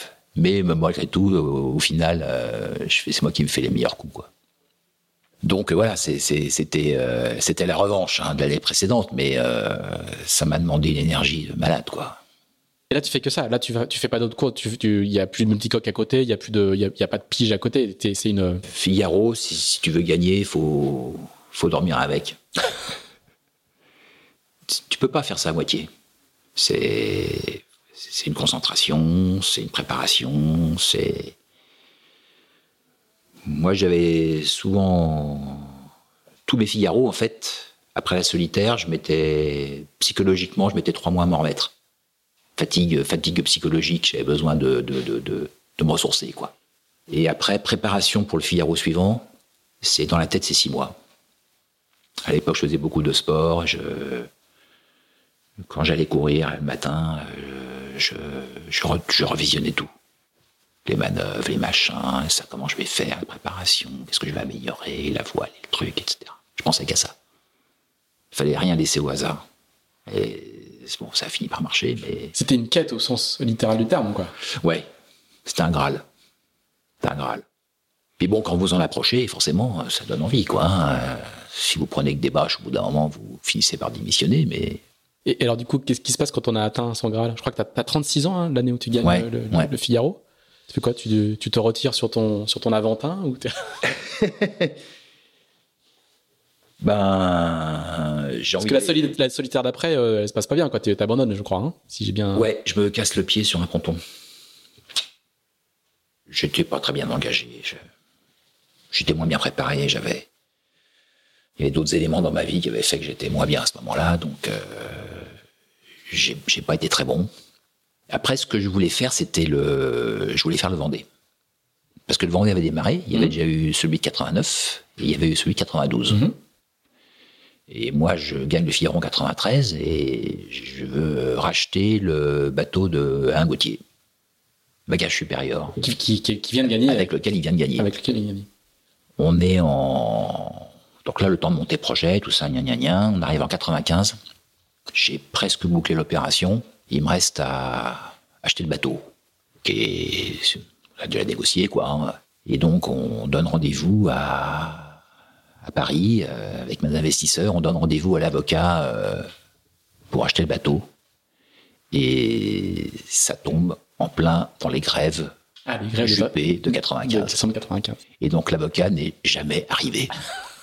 Il nous appelait au téléphone disant bah, Je suis dans les bouchons, euh, je suis arrêté sur le périphérique. Et donc le mec est jamais arrivé. C'était un vendredi. Et, et dans le week-end, il y a un autre coureur qui a fait une surenchère et j'ai perdu le bateau. Aïe, aïe, aïe. Coup du sort. À quoi ça se joue, quoi À quoi ça se joue Voilà. J'en veux pas à Juppé. Mais euh, c'est comme ça que j'ai pas pu courir ce Vendée Globe en fait. Après, il a fallu, il fallait que je remonte un autre truc et tout. Enfin, c'était compliqué. Remotiver les gens et tout. On était un an du départ, c'était mort quoi. C'était mort.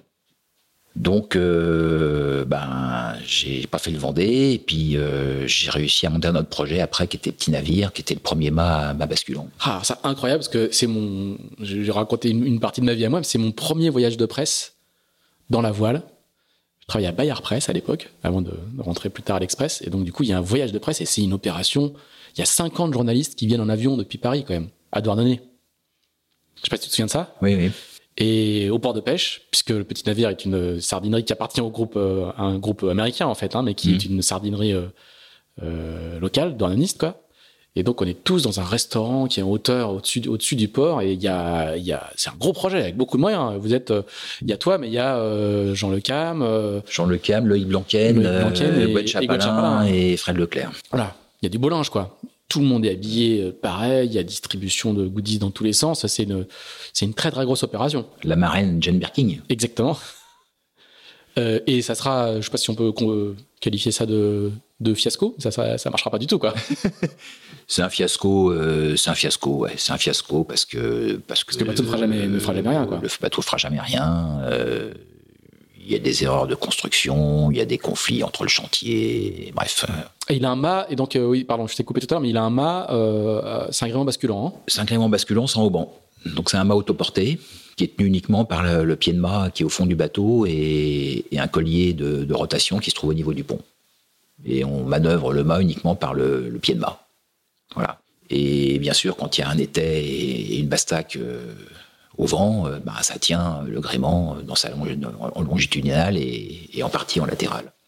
Et l'intérêt, c'est qu'on bascule tout le poids du gréement euh, au vent du bateau, comme une planche à voile, ou, Mhm. ou comme les trimarans. Comme les trimarans. Donc sur le papier, c'était très séduisant, mais il fallait euh, beaucoup plus de sérieux dans la construction et, et dans le suivi de chantier que, que ce qui a été fait pour, euh, pour que ce soit bien fait. Et puis après, ce système de gréement va être interdit. Sodebo, simplement. le premier Sodebo engagé dans Alors, le premier Sodebo de Raphaël Guignani avant Covid.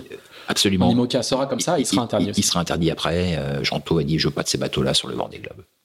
Ce que était, à mon avis, une bonne idée.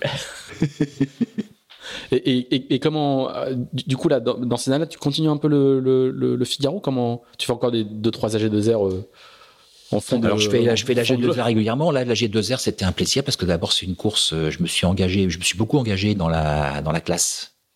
J'étais très très actif dans la classe Figaro.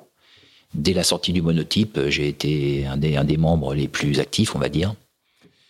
Et on va créer la G2R en 92.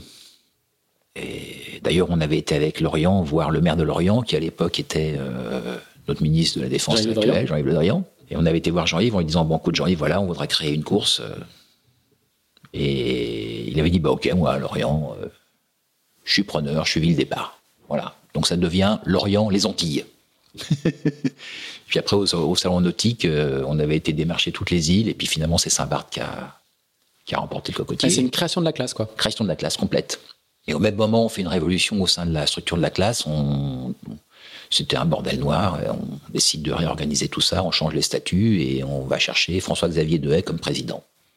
Il faut que tu expliques un peu qui est François-Xavier Dehaye aux, Alors- plus, aux plus jeunes qui nous écoutent. Ouais. Alors on va expliquer. l'homme du sponsoring d'Alpha Ouais, voilà. Euh, François-Xavier Dehaye était monsieur sponsor Alpha Aquitaine, donc le plus gros sponsor de la voile française à partir des années 80, qui en dehors des trimarans et des, des- des bateaux de course, des gros bateaux de course au large qu'il a sponsorisé, avait aussi développé une filière de, de sélection euh, Skipper Elf. de Skipper Elf pour les d'abord en Alf puis après en monotype. Et donc, euh, et en même temps, il avait pris la présidence de, de l'AIAC, qui était le groupe des sponsors de Multicoque. Donc c'était un personnage quand même important dans la voile française. C'était quelqu'un qui avait des moyens et quelqu'un qui avait de, de l'entre-gens. Il était, c'était quelqu'un qui était très connu et vu de tous. Et puis Alpha Aquitaine, à l'époque, était une entreprise euh, particulière, on va dire. C'était, c'était la, c'était la plus grosse société française. hein. Et qui était euh, un- un- qui, a, qui a été publique, qui a été privatisée ensuite, mais qui était euh, qui a été longtemps une entreprise publique, une entreprise d'influence euh, en Afrique, euh, voilà. Absolument. Donc on décide de proposer à François-Xavier de devenir président. On pense que c'est une bonne idée. Et donc François-Xavier devient président et on lui dit voilà ta première mission, ben nous on va s'occuper de la technique, hein, les histoires de Figaro, de machin, de jauge, etc. Ça te regarde pas trop. Mais par contre, il y a un truc où tu peux nous filer un bon coup de main, c'est qu'on a créé une transat qui s'appelle pour l'instant Lorient Saint-Barth et ça serait bien de trouver du pognon. Voilà. Et François-Xavier va bien réussir sa mission puisqu'il va trouver AG2R qui va, qui va être le sponsor de cette course pendant 20 ans. Donc euh, bravo quoi. hein. C'est un personnage euh, que moi j'ai beaucoup apprécié parce que c'est quelqu'un qui était en même temps très controversé. Il représentait le plus gros sponsor, machin. Il avait parfois certaines attitudes qui étaient critiquables, mais c'était quelqu'un de généreux, qui avait du talent, qui a, qui a été capable de créer des courses, de, de, de, de- de trouver des sponsors. Il a fait du bien à la voile française. C'était, un acteur euh, positif pour la voile française.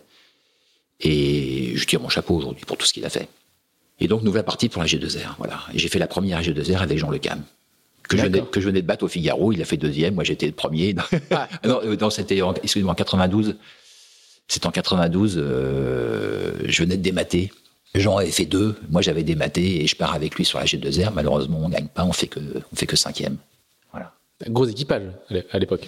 Gros Vous équipage. deux, vous deux, On- était- on était- ouais, on- le on était- cadre, on le était- cadre du Figaro. ouais, euh, favori, ouais. On était favori. ouais. Et tu, donc tu vas en faire beaucoup, comme je disais tout à l'heure. C'est une, une course que tu as, as beaucoup pratiquée. j'ai hein. adoré les, les, les doubles parce que je trouve que c'est un exercice qui ne ressemble en rien aux autres.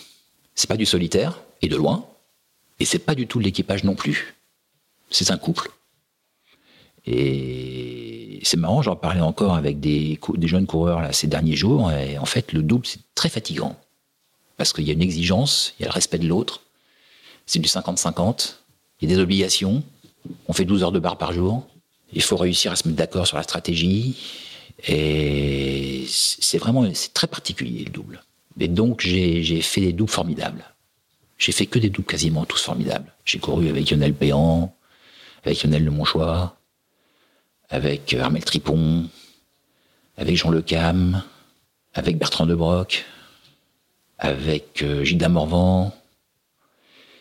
Euh, c'est que des très belles expériences. Voilà, c'est j'ai j'ai toujours app- appris beaucoup de choses.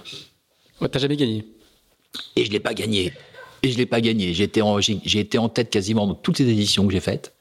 J'ai pas réussi à la gagner. J'ai fait deuxième. euh, j'ai fait un peu toutes les places du con. Mais j'ai pas réussi à la gagner.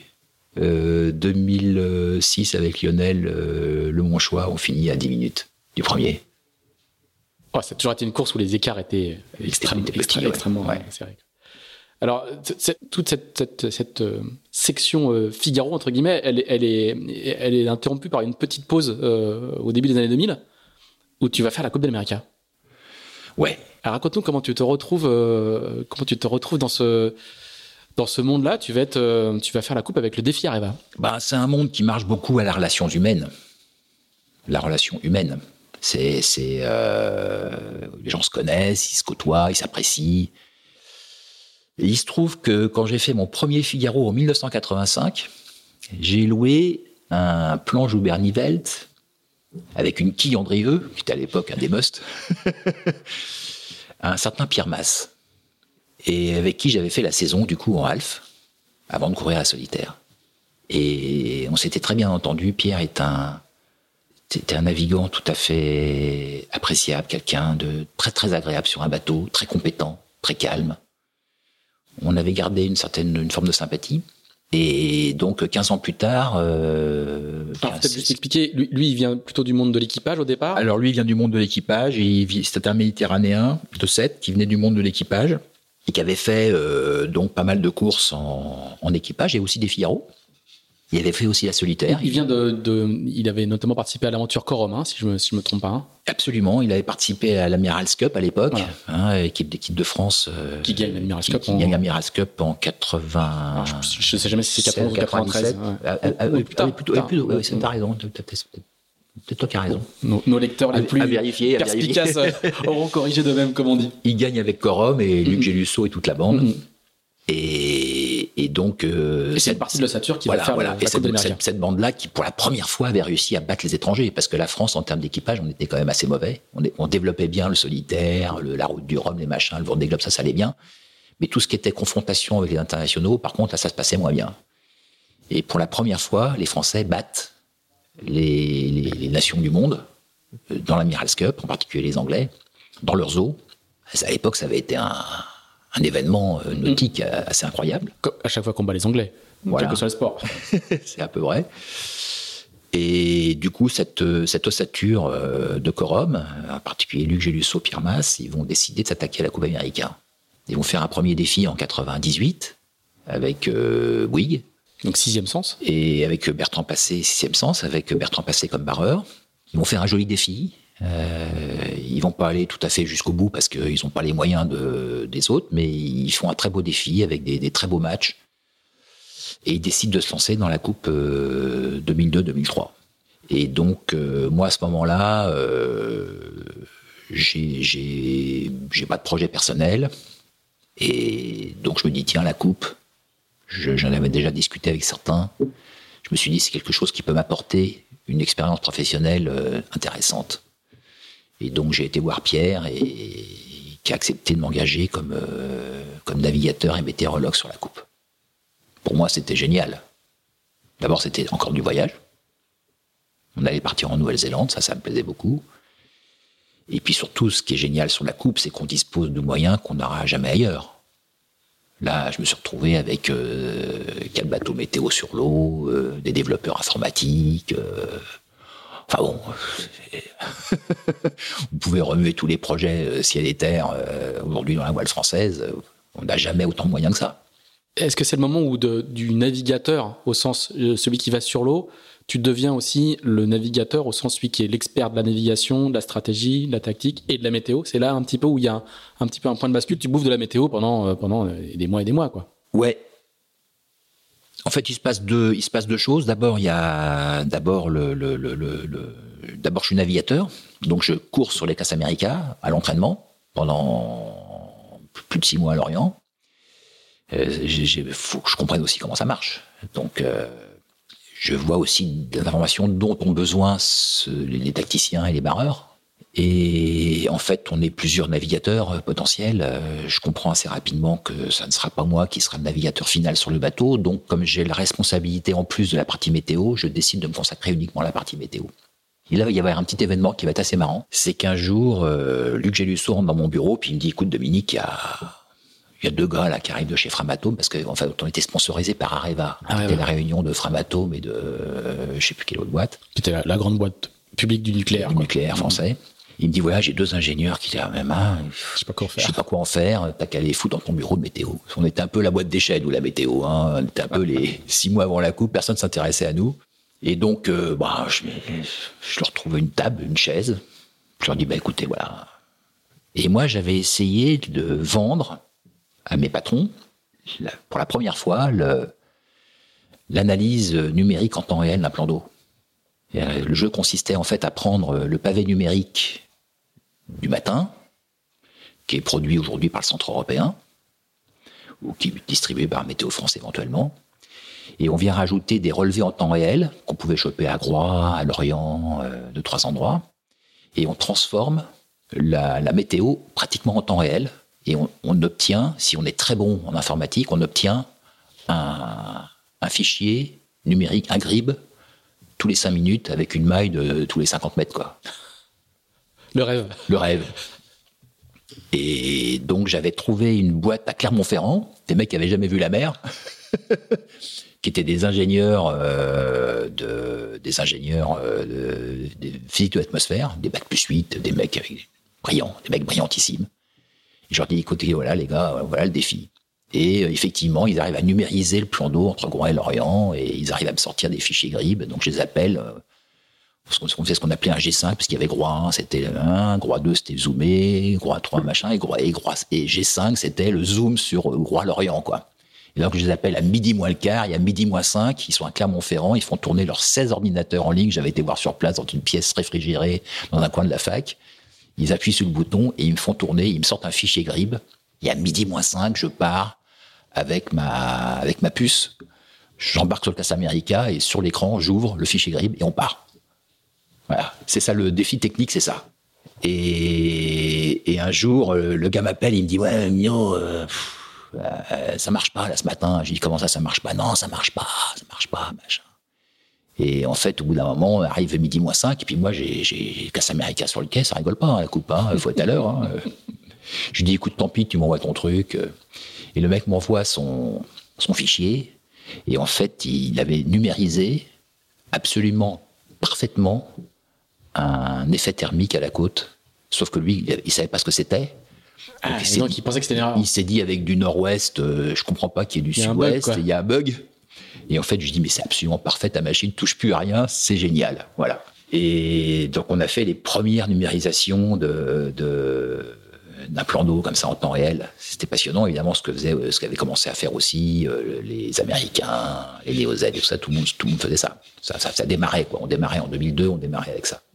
Donc j'essaie de vendre ça à mes patrons. Ça coûtait un peu d'argent. Ils refusent. Pas d'argent. On met pas de fric là-dedans. Voilà, j'étais grosse. J'avais vendu ça à la Fédé. J'avais fait fabriquer des récepteurs, des machins, j'avais tout, j'avais tout le matos. Il suffit juste qu'on ait. J'avais été voir Météo France à Paris, ils voulaient me vendre le fichier euh, mensuel de trucs à un million d'euros par mois. C'est n'importe quoi. Donc euh, j'avais tous les éléments techniques, mais j'avais pas les moyens de faire fonctionner le bordel. Donc euh, je suis un peu l'âme en peine. Et là arrivent ces deux ingénieurs de Pharmatome et qui se prétendent il y en a un qui me dit voilà, nous, on est spécialisé dans l'intelligence artificielle. Aujourd'hui, on l'accueillerait à bras ouverts, mais à l'époque, mais à l'époque, euh, je me dis, je me dis bon, déjà, déjà la cellule arrière du classe américain, ça marche pas très bien. Ils ont du mal à s'entendre.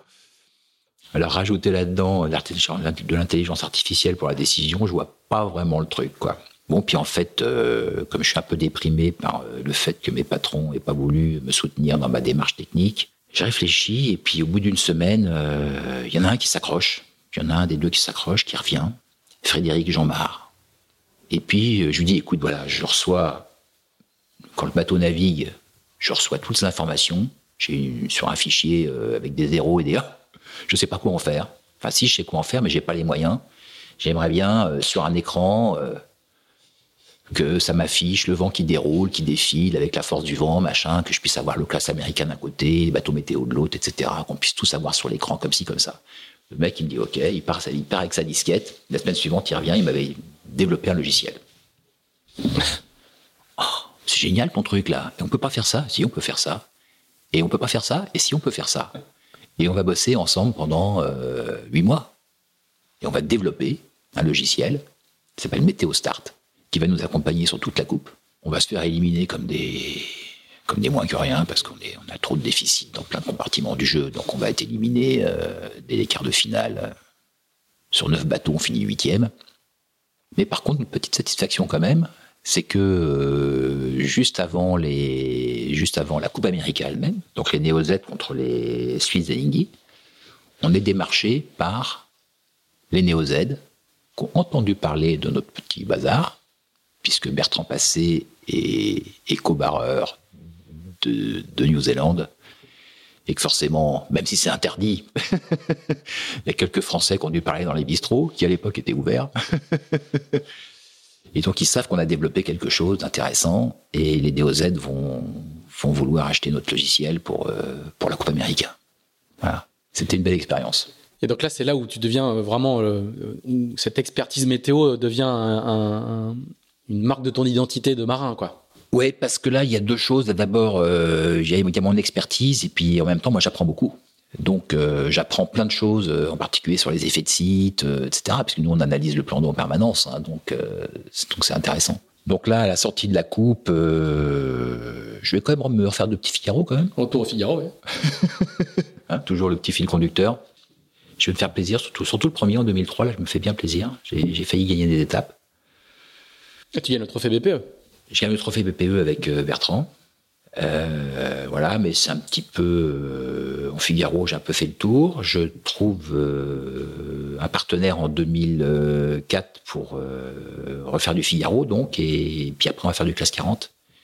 Et voilà, c'est les débuts du classe 40. Début hein. du classe 40. Aujourd'hui, la classe est dans une forme incroyable avec un nombre de bateaux neufs. Enfin, c'est le début, ouais. C'est la saturation des chantiers de classe 40, mais toi, tu es, quasiment à la création de la classe, quoi. Hein.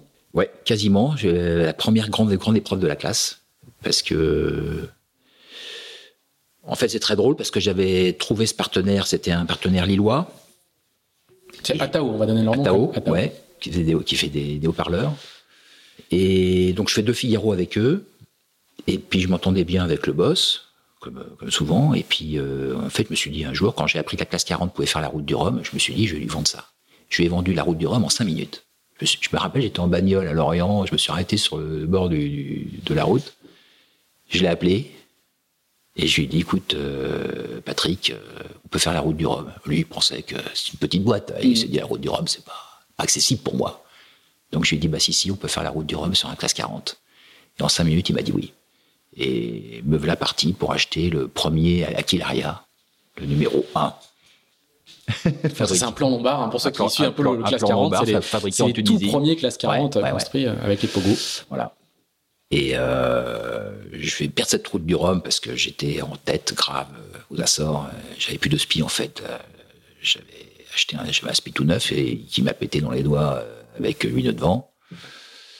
Bon, je ne veux pas citer la marque pour être gentil, mais bon, ça te pourrit quand même et ta course et. Ah ouais, pour ça reste une transat important. Hein voilà, voilà. Donc je me suis arrêté aux Açores pour embarquer un autre speed. Du coup, moi, j'ai un peu perdu le, j'ai perdu, perdu, le fil. Hein, mais, mais quand j'ai, quand j'ai, je me suis arrêté aux Açores, j'avais 80 000 d'avance sur le deuxième. Euh, je sais pas combien, 120 000 sur le troisième. J'avais, j'avais fait le trou, quoi. Mm-hmm. Et, tu fais du classe 40 par défaut parce que tu, tu, n'arrives pas à ta quête devant des globes euh, ne, ne, fonctionne pas ou, c'est un choix euh, Ouais, je, je, oui, parce que le Vendée Globe, je trouve pas l'argent. Pendant, j'ai cherché de l'argent pendant une dizaine d'années, peut-être. J'avais essayé de relancer le petit navire, récupérer le bateau, mais ça, j'avais, je suis passé près du coup plusieurs fois, très près du coup plusieurs fois. Et j'ai pas réussi. Ça, c'est ma grande déception. Je pense que cette course était, si ce n'est faite pour moi, en tous les cas. Euh, Toi, t'étais faite pour elle. Ouais, j'étais faite pour elle. Ouais, absolument. Je me sentais bien à faire ça. Quoi, c'était le solitaire, ça me plaisait bien. Euh, la stratégie autour du monde, ça me plaisait bien. voilà toujours l'aventure, etc. Tout ça, tout, ça, tout le voyage aussi quand même. Tout, me plaît bien, tout me plaisait bien. Et donc, euh, ouais, moi, j'ai pas réussi à faire ça. Donc, du coup, à l'époque, en classe 40, je me dis, je vais faire des choses que j'ai pas faites. J'avais envie de faire des choses que j'avais pas faites. Donc, j'avais pas fait le Rhum, donc j'ai fait un Rhum. J'avais pas fait la Jacques Vabre, j'ai fait une Jacques Vabre. Euh, voilà, j'ai fait tout ce que j'ai pu de nouveau, d'intéressant, qui me permettait d'apprendre et de découvrir. Et, tu, vas faire une, une dernière Transat AG2R, si je ne m'abuse, en 2000. 2006 avec euh, Lionel Le Monchois mhm. et 2008 avec Armel Tricot. Voilà. Et donc du coup j'ai retrouvé un petit papier euh, euh, de, cette époque-là dans, dans West France.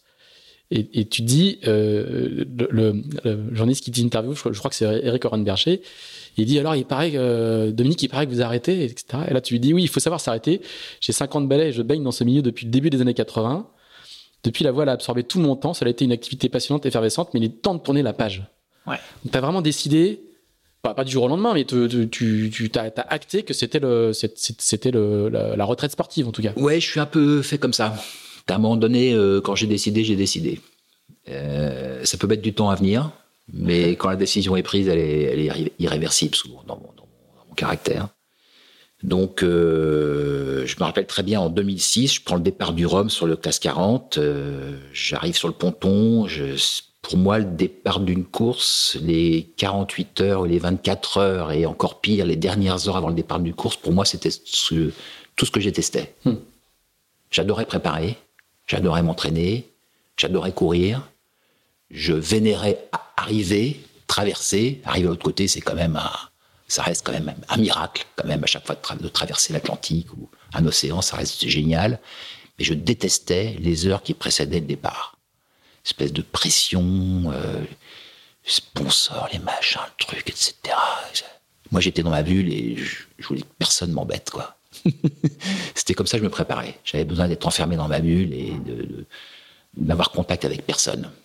Et je me rappelle, en 2006, j'arrive sur le ponton pour le matin du départ, route du Rhum. Et là, sur le ponton, au bout du bateau, il y a mon sponsor, euh, ma, compagne, euh, ma, mon attaché de presse, machin, ah Dominique, machin, etc. Et là, je les regarde et je leur fais, c'est ma dernière course en solitaire. Et je, monte sur le bateau. c'est pour dire si je pouvais être. Euh, c'était des moments pour moi qui étaient trop pénibles, en hmm. fait. Voilà. Je, et après, je pars et je, suis en tête. Hmm. Je pars en tête, je, creuse, j'expose tout le monde, mais mais ce moment-là, c'est pour moi un moment qui est dur, quoi. Et donc, je l'ai exprimé comme ça. J'ai dit, bon, bah, ça, plus jamais, quoi.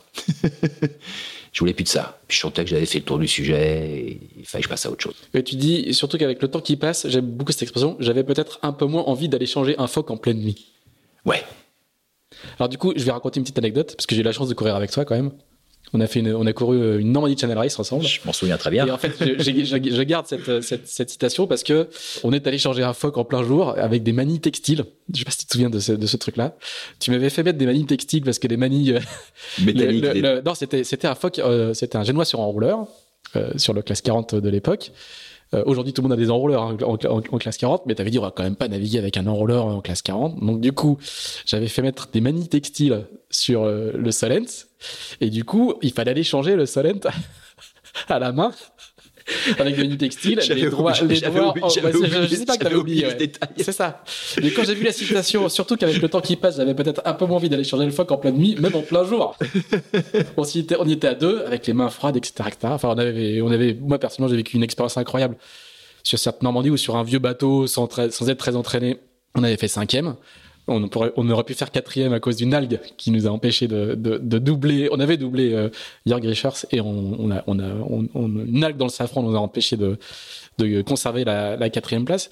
Euh, mais moi, ce qui m'avait beaucoup frappé, euh, c'était, alors là, on est en 2011 de mémoire, je crois, hein, ou de, mmh. c'est 2011, hein, je, crois, donc t'es es déjà retraité, mais t'as encore de, de beaux restes.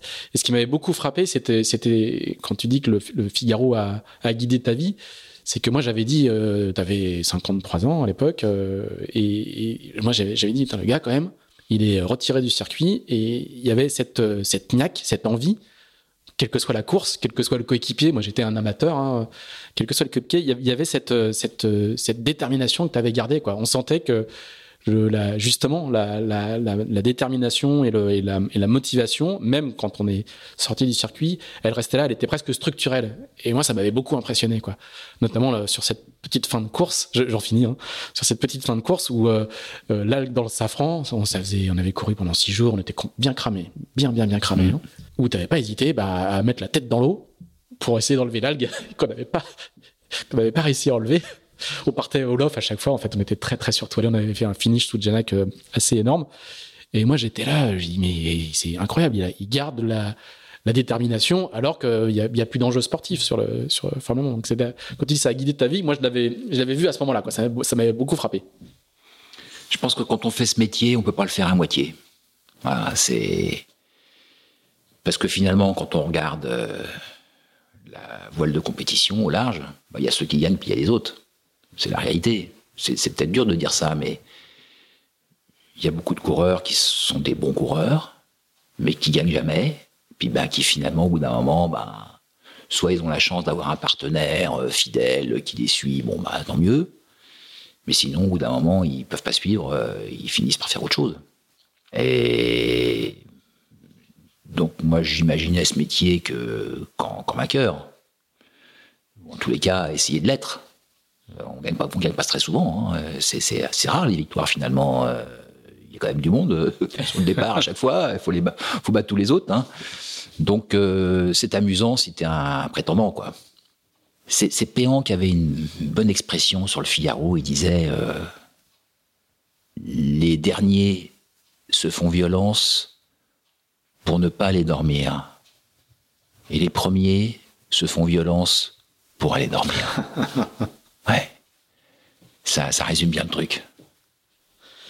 Euh, du coup, je, je, mets une deuxième anecdote, c'est que sur la montée pour aller euh, virer Tuscar, j'étais complètement explosé de fatigue. Toi, tu dormais deux heures et quand tu te relevais, euh, tu allais me faire euh, chercher des fichiers grives, tu voulais de la météo, tu voulais bouffer. et mes quarts de sommeil étaient largement amputés. non, je te laisse dormir, je te laisse dormir. Mais tu voulais beaucoup dormir. Mais je voulais beaucoup dormir.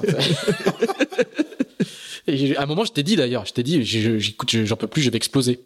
Et tu m'as dit, ah oui, moi, ça me, ça me met le goût du sang dans la bouche. J'ai dit, mais ce type est complètement fait. bref, c'était une expérience vraiment, vraiment incroyable. Euh, voilà, c'était la, c'était la fin de la, fin de l'anecdote. Mino, après, du coup, tu vas commencer ta carrière de, de routeur, météorologue, conseiller. Tu vas, tu vas être team manager de, de Prince de Bretagne quand même, sur la fin du projet. Euh, Prince de Bretagne, mais tu vas surtout donc commencer cette cette période de, de conseil, d'accompagnement, de, de, coaching météo de, de, coureurs. Comment comment là, on, arrive à la fin des années 2000, hein, ça, commence à se structurer à partir de, 2010 pour toi. Comment ce, métier, euh, on connaît le métier de routeur en mer à l'époque où le routage est, autorisé, comment ce métier-là se, structure au, fil du temps?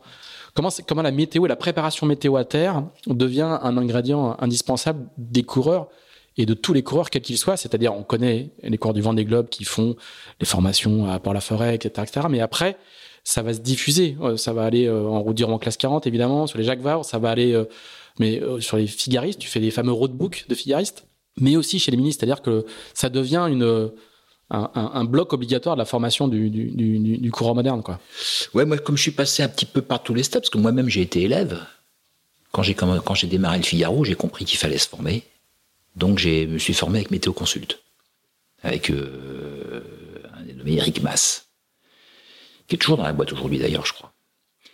Et puis après, j'ai après j'ai rencontré Jean-Yves Bernot. Donc je me suis fait des formations avec Jean-Yves Bernot. Moi, j'adore ça. Je trouvais ça génial, c'est court, j'apprenais plein de trucs formidables. Euh, on m'expliquait comment marchait le ciel, les nuages, les machins, des trucs que personne ne m'avait jamais expliqué. Donc euh, il y avait quelque chose de, de, de, de, il y a une certaine jouissance en, en, apprenant. Et puis c'est presque un showman, Jean-Yves. Et puis Jean-Yves, c'était un vrai showman, et puis c'était quelqu'un de très voilà, qui, qui, explique bien les choses, qui c'est passionnant quoi. Et donc j'ai compris à un moment donné qu'il y avait euh, il y avait des choses à faire et j'ai compris qu'il y avait aussi un créneau que je pense aujourd'hui je remplis assez bien, c'est qu'en fait tous ces formateurs en fait qui ont été aussi, on pourrait citer aussi Pierre Lanier aussi, en son temps dans les années 80. Et donc voilà, mais par contre ces gens-là ils avaient entre guillemets un défaut, c'était pas des navigants. Et moi, il y a une chose que je savais faire. J'étais peut-être moins fort au départ en, en connaissances météorologiques. Par contre, je vivais la météo de l'intérieur en, tant que navigant. Donc je savais comment on pouvait récupérer l'information, quel était le prix à payer pour récupérer l'information, et qu'est-ce qu'on avait envie d'entendre quand on était navigant. Parce que ces gens-là, ils diffusent une information, mais qui était, somme toute, parfois assez théorique, presque livresque. Et moi, je peux parler aux coureurs comme un coureur. Je leur parle avec des mots de coureur. Donc, je leur transmets un message de coureur. C'est de mettre à la hauteur de, leurs enjeux, de leurs ambitions. Comment ils peuvent, à un moment donné, euh, récupérer de l'info, euh, comment ils peuvent la traiter, comment ils peuvent l'interpréter. Donc je, je, je transmets beaucoup d'expérience et de, et de vécu. Voilà. Quand j'ai fait le roadbook de la G2R, là, il y a, il y a, il y a, il y a deux semaines, là, euh, ben, je, je, leur ai parlé de mes 7 AG2R et plus de toutes les traversées que j'ai fait. J'en ai fait une vingtaine, donc euh, j'ai accumulé de l'expérience sur euh, bah, ça, ça veut dire quoi. Puis tu as des exemples concrets, euh, exemples et concrets. pratiques. Je leur raconte des histoires. Voilà. Ça, ça, ça, ça, les, ça, ça, ça, les, ça, ça, ça les, ça les marque. Donc, euh, j'ai décidé de m'engager dans cette voie de la formation parce que je trouvais que c'était, j'avais un, mais je pouvais transmettre quelque chose d'intéressant. Puis il y a des gens qui sont venus me voir aussi. hein. Il y a des coureurs qui sont venus me voir euh, dès la fin des années 90 en me disant est-ce que tu pourrais pas me, me- me faire ma BTO donc, euh, comme j'avais montré déjà à l'époque, quand, j'ai gagné en 93, j'avais déjà, euh, j'avais un truc que personne n'avait à l'époque. J'avais embarqué un baromètre au dixième, un Vaïsala, un truc qui m'avait coûté à l'époque euh, 1500 balles, un truc une petite fortune, et qui m'a servi. C'est pour ça que j'ai gagné. J'ai réussi à me décaler d'une bulle anticyclonique. Je jouais avec les dixièmes et j'ai trouvé du vent là où il n'y en avait pas euh, par ailleurs. Et donc là, tout le monde a su que Vitem, et comment il a fait ben, J'avais un baromètre. Ah, un mot, presque un gros mot. donc je me fais une petite réputation quand même de quelqu'un qui aime bien manier ce genre de truc. Voilà, c'est comme ça que ça démarre en fait ma réputation. Au moment qu'avec le Figaro, je fais des coups sur l'eau, mais il y a aussi des raisons parce que j'ai travaillé, je me suis formé, j'ai des outils à bord, je prends ma carte de fax, je, je regarde mon barreau, je, voilà, je suis capable de faire des choses. Voilà. Et donc ça, je vais le transformer après, euh, en continuant à me former, etc. Je vais pouvoir euh, m'organiser pour transmettre ce savoir.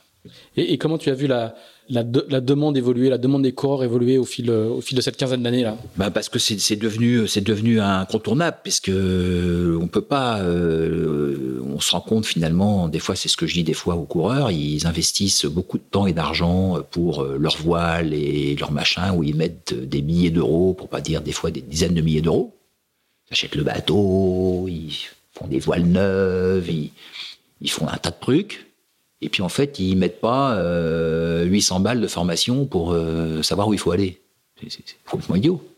Vaut mieux, vaut mieux aller au bon endroit avec une voile un peu moins performante, c'est beaucoup plus rentable. donc, euh, donc, je crois que les, cou- les coureurs ont un peu compris ça maintenant, et ils ont compris qu'ils pouvaient pas euh, faire euh, n'importe quoi.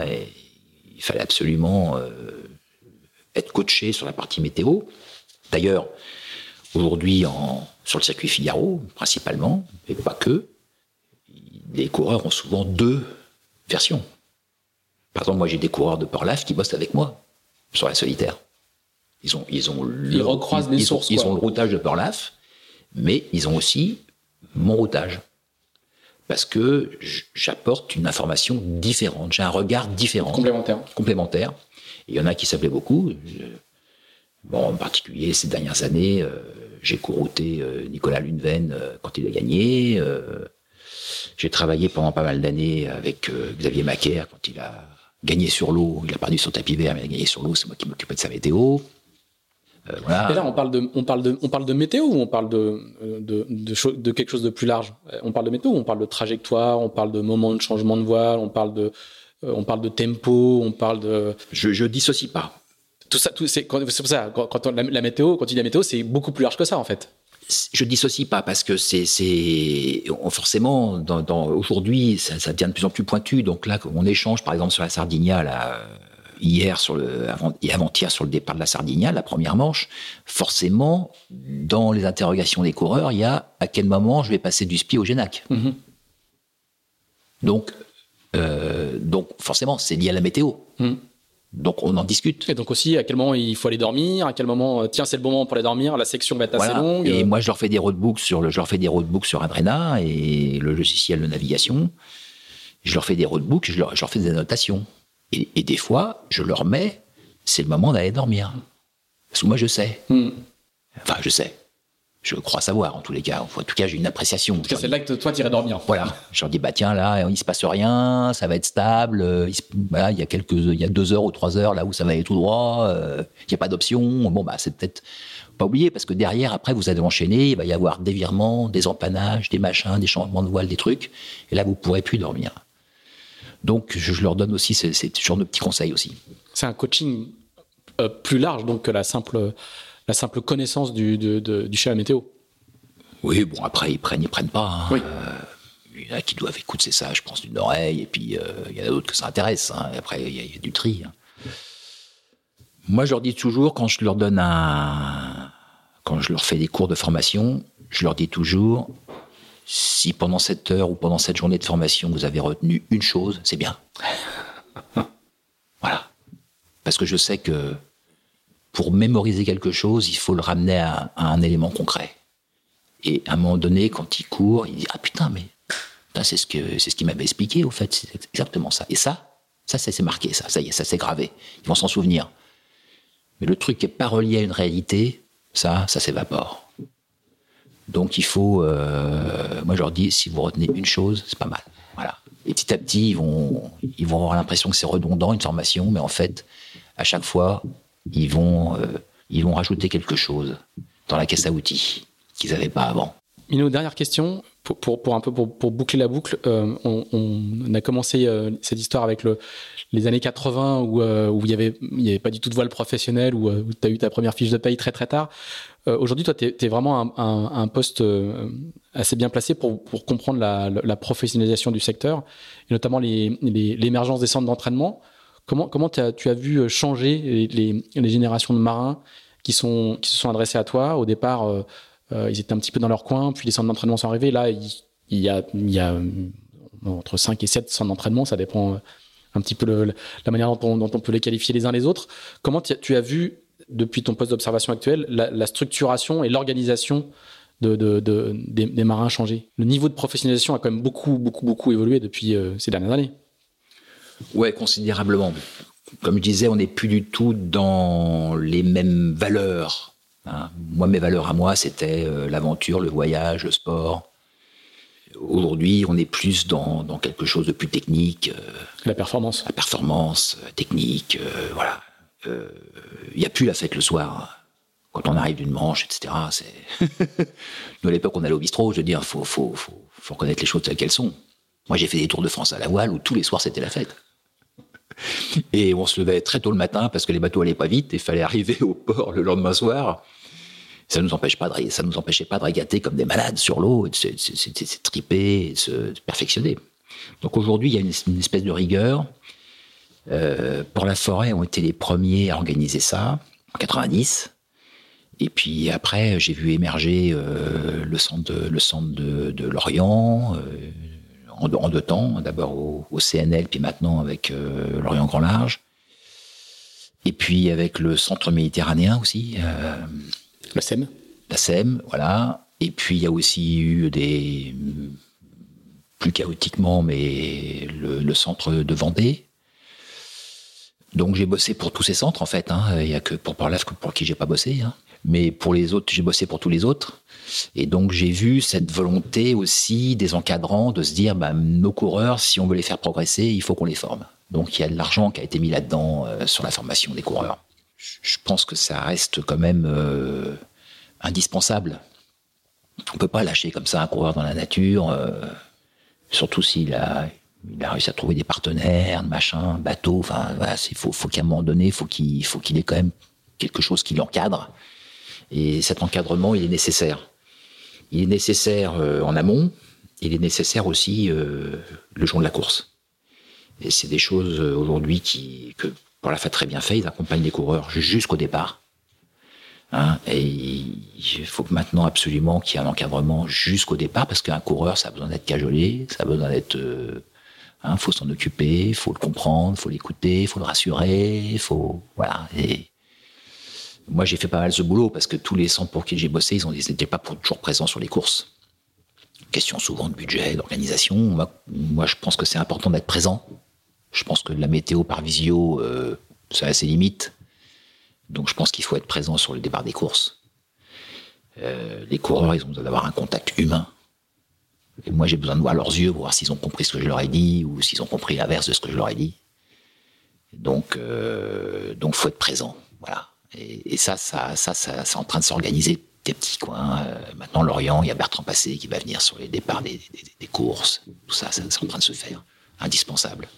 Et c'est le cas, y, compris pour la partie amateur de ces centres. Alors pour la Phare, il n'y a pas d'amateurs, mais Lorient, il y a beaucoup de coureurs ministres ou même encore en classe 40 qui sont pas forcément euh, euh, des professionnels, mais en tout cas des amateurs très éclairés qui ont droit aussi, enfin qui demandent et qui ont droit aussi à ce type de. Ouais, et puis, hein. puis, maintenant il y a une nouvelle, enfin depuis maintenant quelques années, il y a une nouvelle population qui s'intéresse à ça, c'est tout ce qui est IRC, hein, Transquadra, mm. Cap Martinique, etc. Là, on a toute une population de, de gens cinquantenaires, fin de carrière, de l'argent, ils veulent se faire plaisir, ils ont bien trimé, ils ont bien, bien gagné leur vie, ils veulent se faire plaisir, ils s'achètent des bateaux, euh, des IRC, des, JPK, des machins, des trucs, des médétos, etc. Et euh, ils veulent traverser l'Atlantique. Ah, moi, je les, je les, comprends tellement bien. Donc ces gens-là, ils sont avides. C'est des populations qui sont géniales à former, parce qu'elles sont... Elles sont vous enseignez à ces gens-là, ils, boivent du lait, quoi. Mmh. C'est génial. Ils posent des questions, ils sont naïfs, ils sont formidables. Alors qu'un groupe de figaristes, euh, ils posent pas de questions parce qu'il faut pas montrer aux voisins qu'on sait pas. Donc ils viennent vous voir après le cours et ils vous disent, dis donc, euh, tu pourrais pas m'expliquer Il y a des petits jeux de rôle quand même. ouais, ouais, il y a des jeux de rôle, ouais, ouais, ouais. ouais. Très bien. Eh ben, écoute, euh, Dominique, merci beaucoup. Merci de ce grand balayage euh, de, mon Dieu, presque 40 ans de carrière, hein, euh, pas loin. Ouais, ouais. depuis, le, depuis le début des années 80 et de cette période flamboyante des, grands multicoques euh, jusqu'à aujourd'hui. On va te laisser retourner à, ton fichier. Il y a peut-être un ou deux fichiers qui sont tombés. Tu vas peut-être regarder ce que, ce que font tes poulains sur, euh, sur la Sardinia. Ils étaient pas mal, là, il y, a, deux heures. Je crois. J'ai regardé aussi avant de rentrer dans ta maison. Merci à toi. Euh, merci, à, merci à vous si nous, nous avez suivis jusqu'ici. Je vous redis la même chose à chaque fois. N'hésitez pas à nous dire ce que vous pensez de cet épisode et des précédents et des, et des suivants. on essaie de prendre en compte tous vos retours. N'hésitez pas non plus, je le redis à chaque fois aussi, à à, mettre 5 euh, étoiles ou moins. Si ça vous a pas plu, n'hésitez pas non plus. Sur euh, Apple Podcast en particulier, sur les autres plateformes, il n'y a pas de, moyen de, noter euh, le podcast. Enfin, en tout cas, c'est important pour le référencement, on le dit à chaque fois. Et puis, on se retrouve dans 15 jours avec un invité ou une invitée que je n'ai pas encore trouvé. Et donc, on va chercher d'ici là. Merci à tous. Merci Dominique, à bientôt. Merci Pierre-Yves. Salut.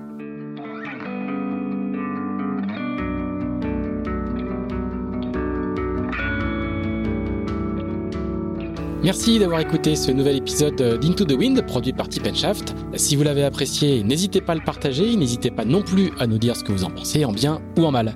Merci également à nos amis spécialistes de la castillage de Carver, partenaire de cet épisode. On se retrouve dans 15 jours pour un nouvel Into the Wind. À bientôt!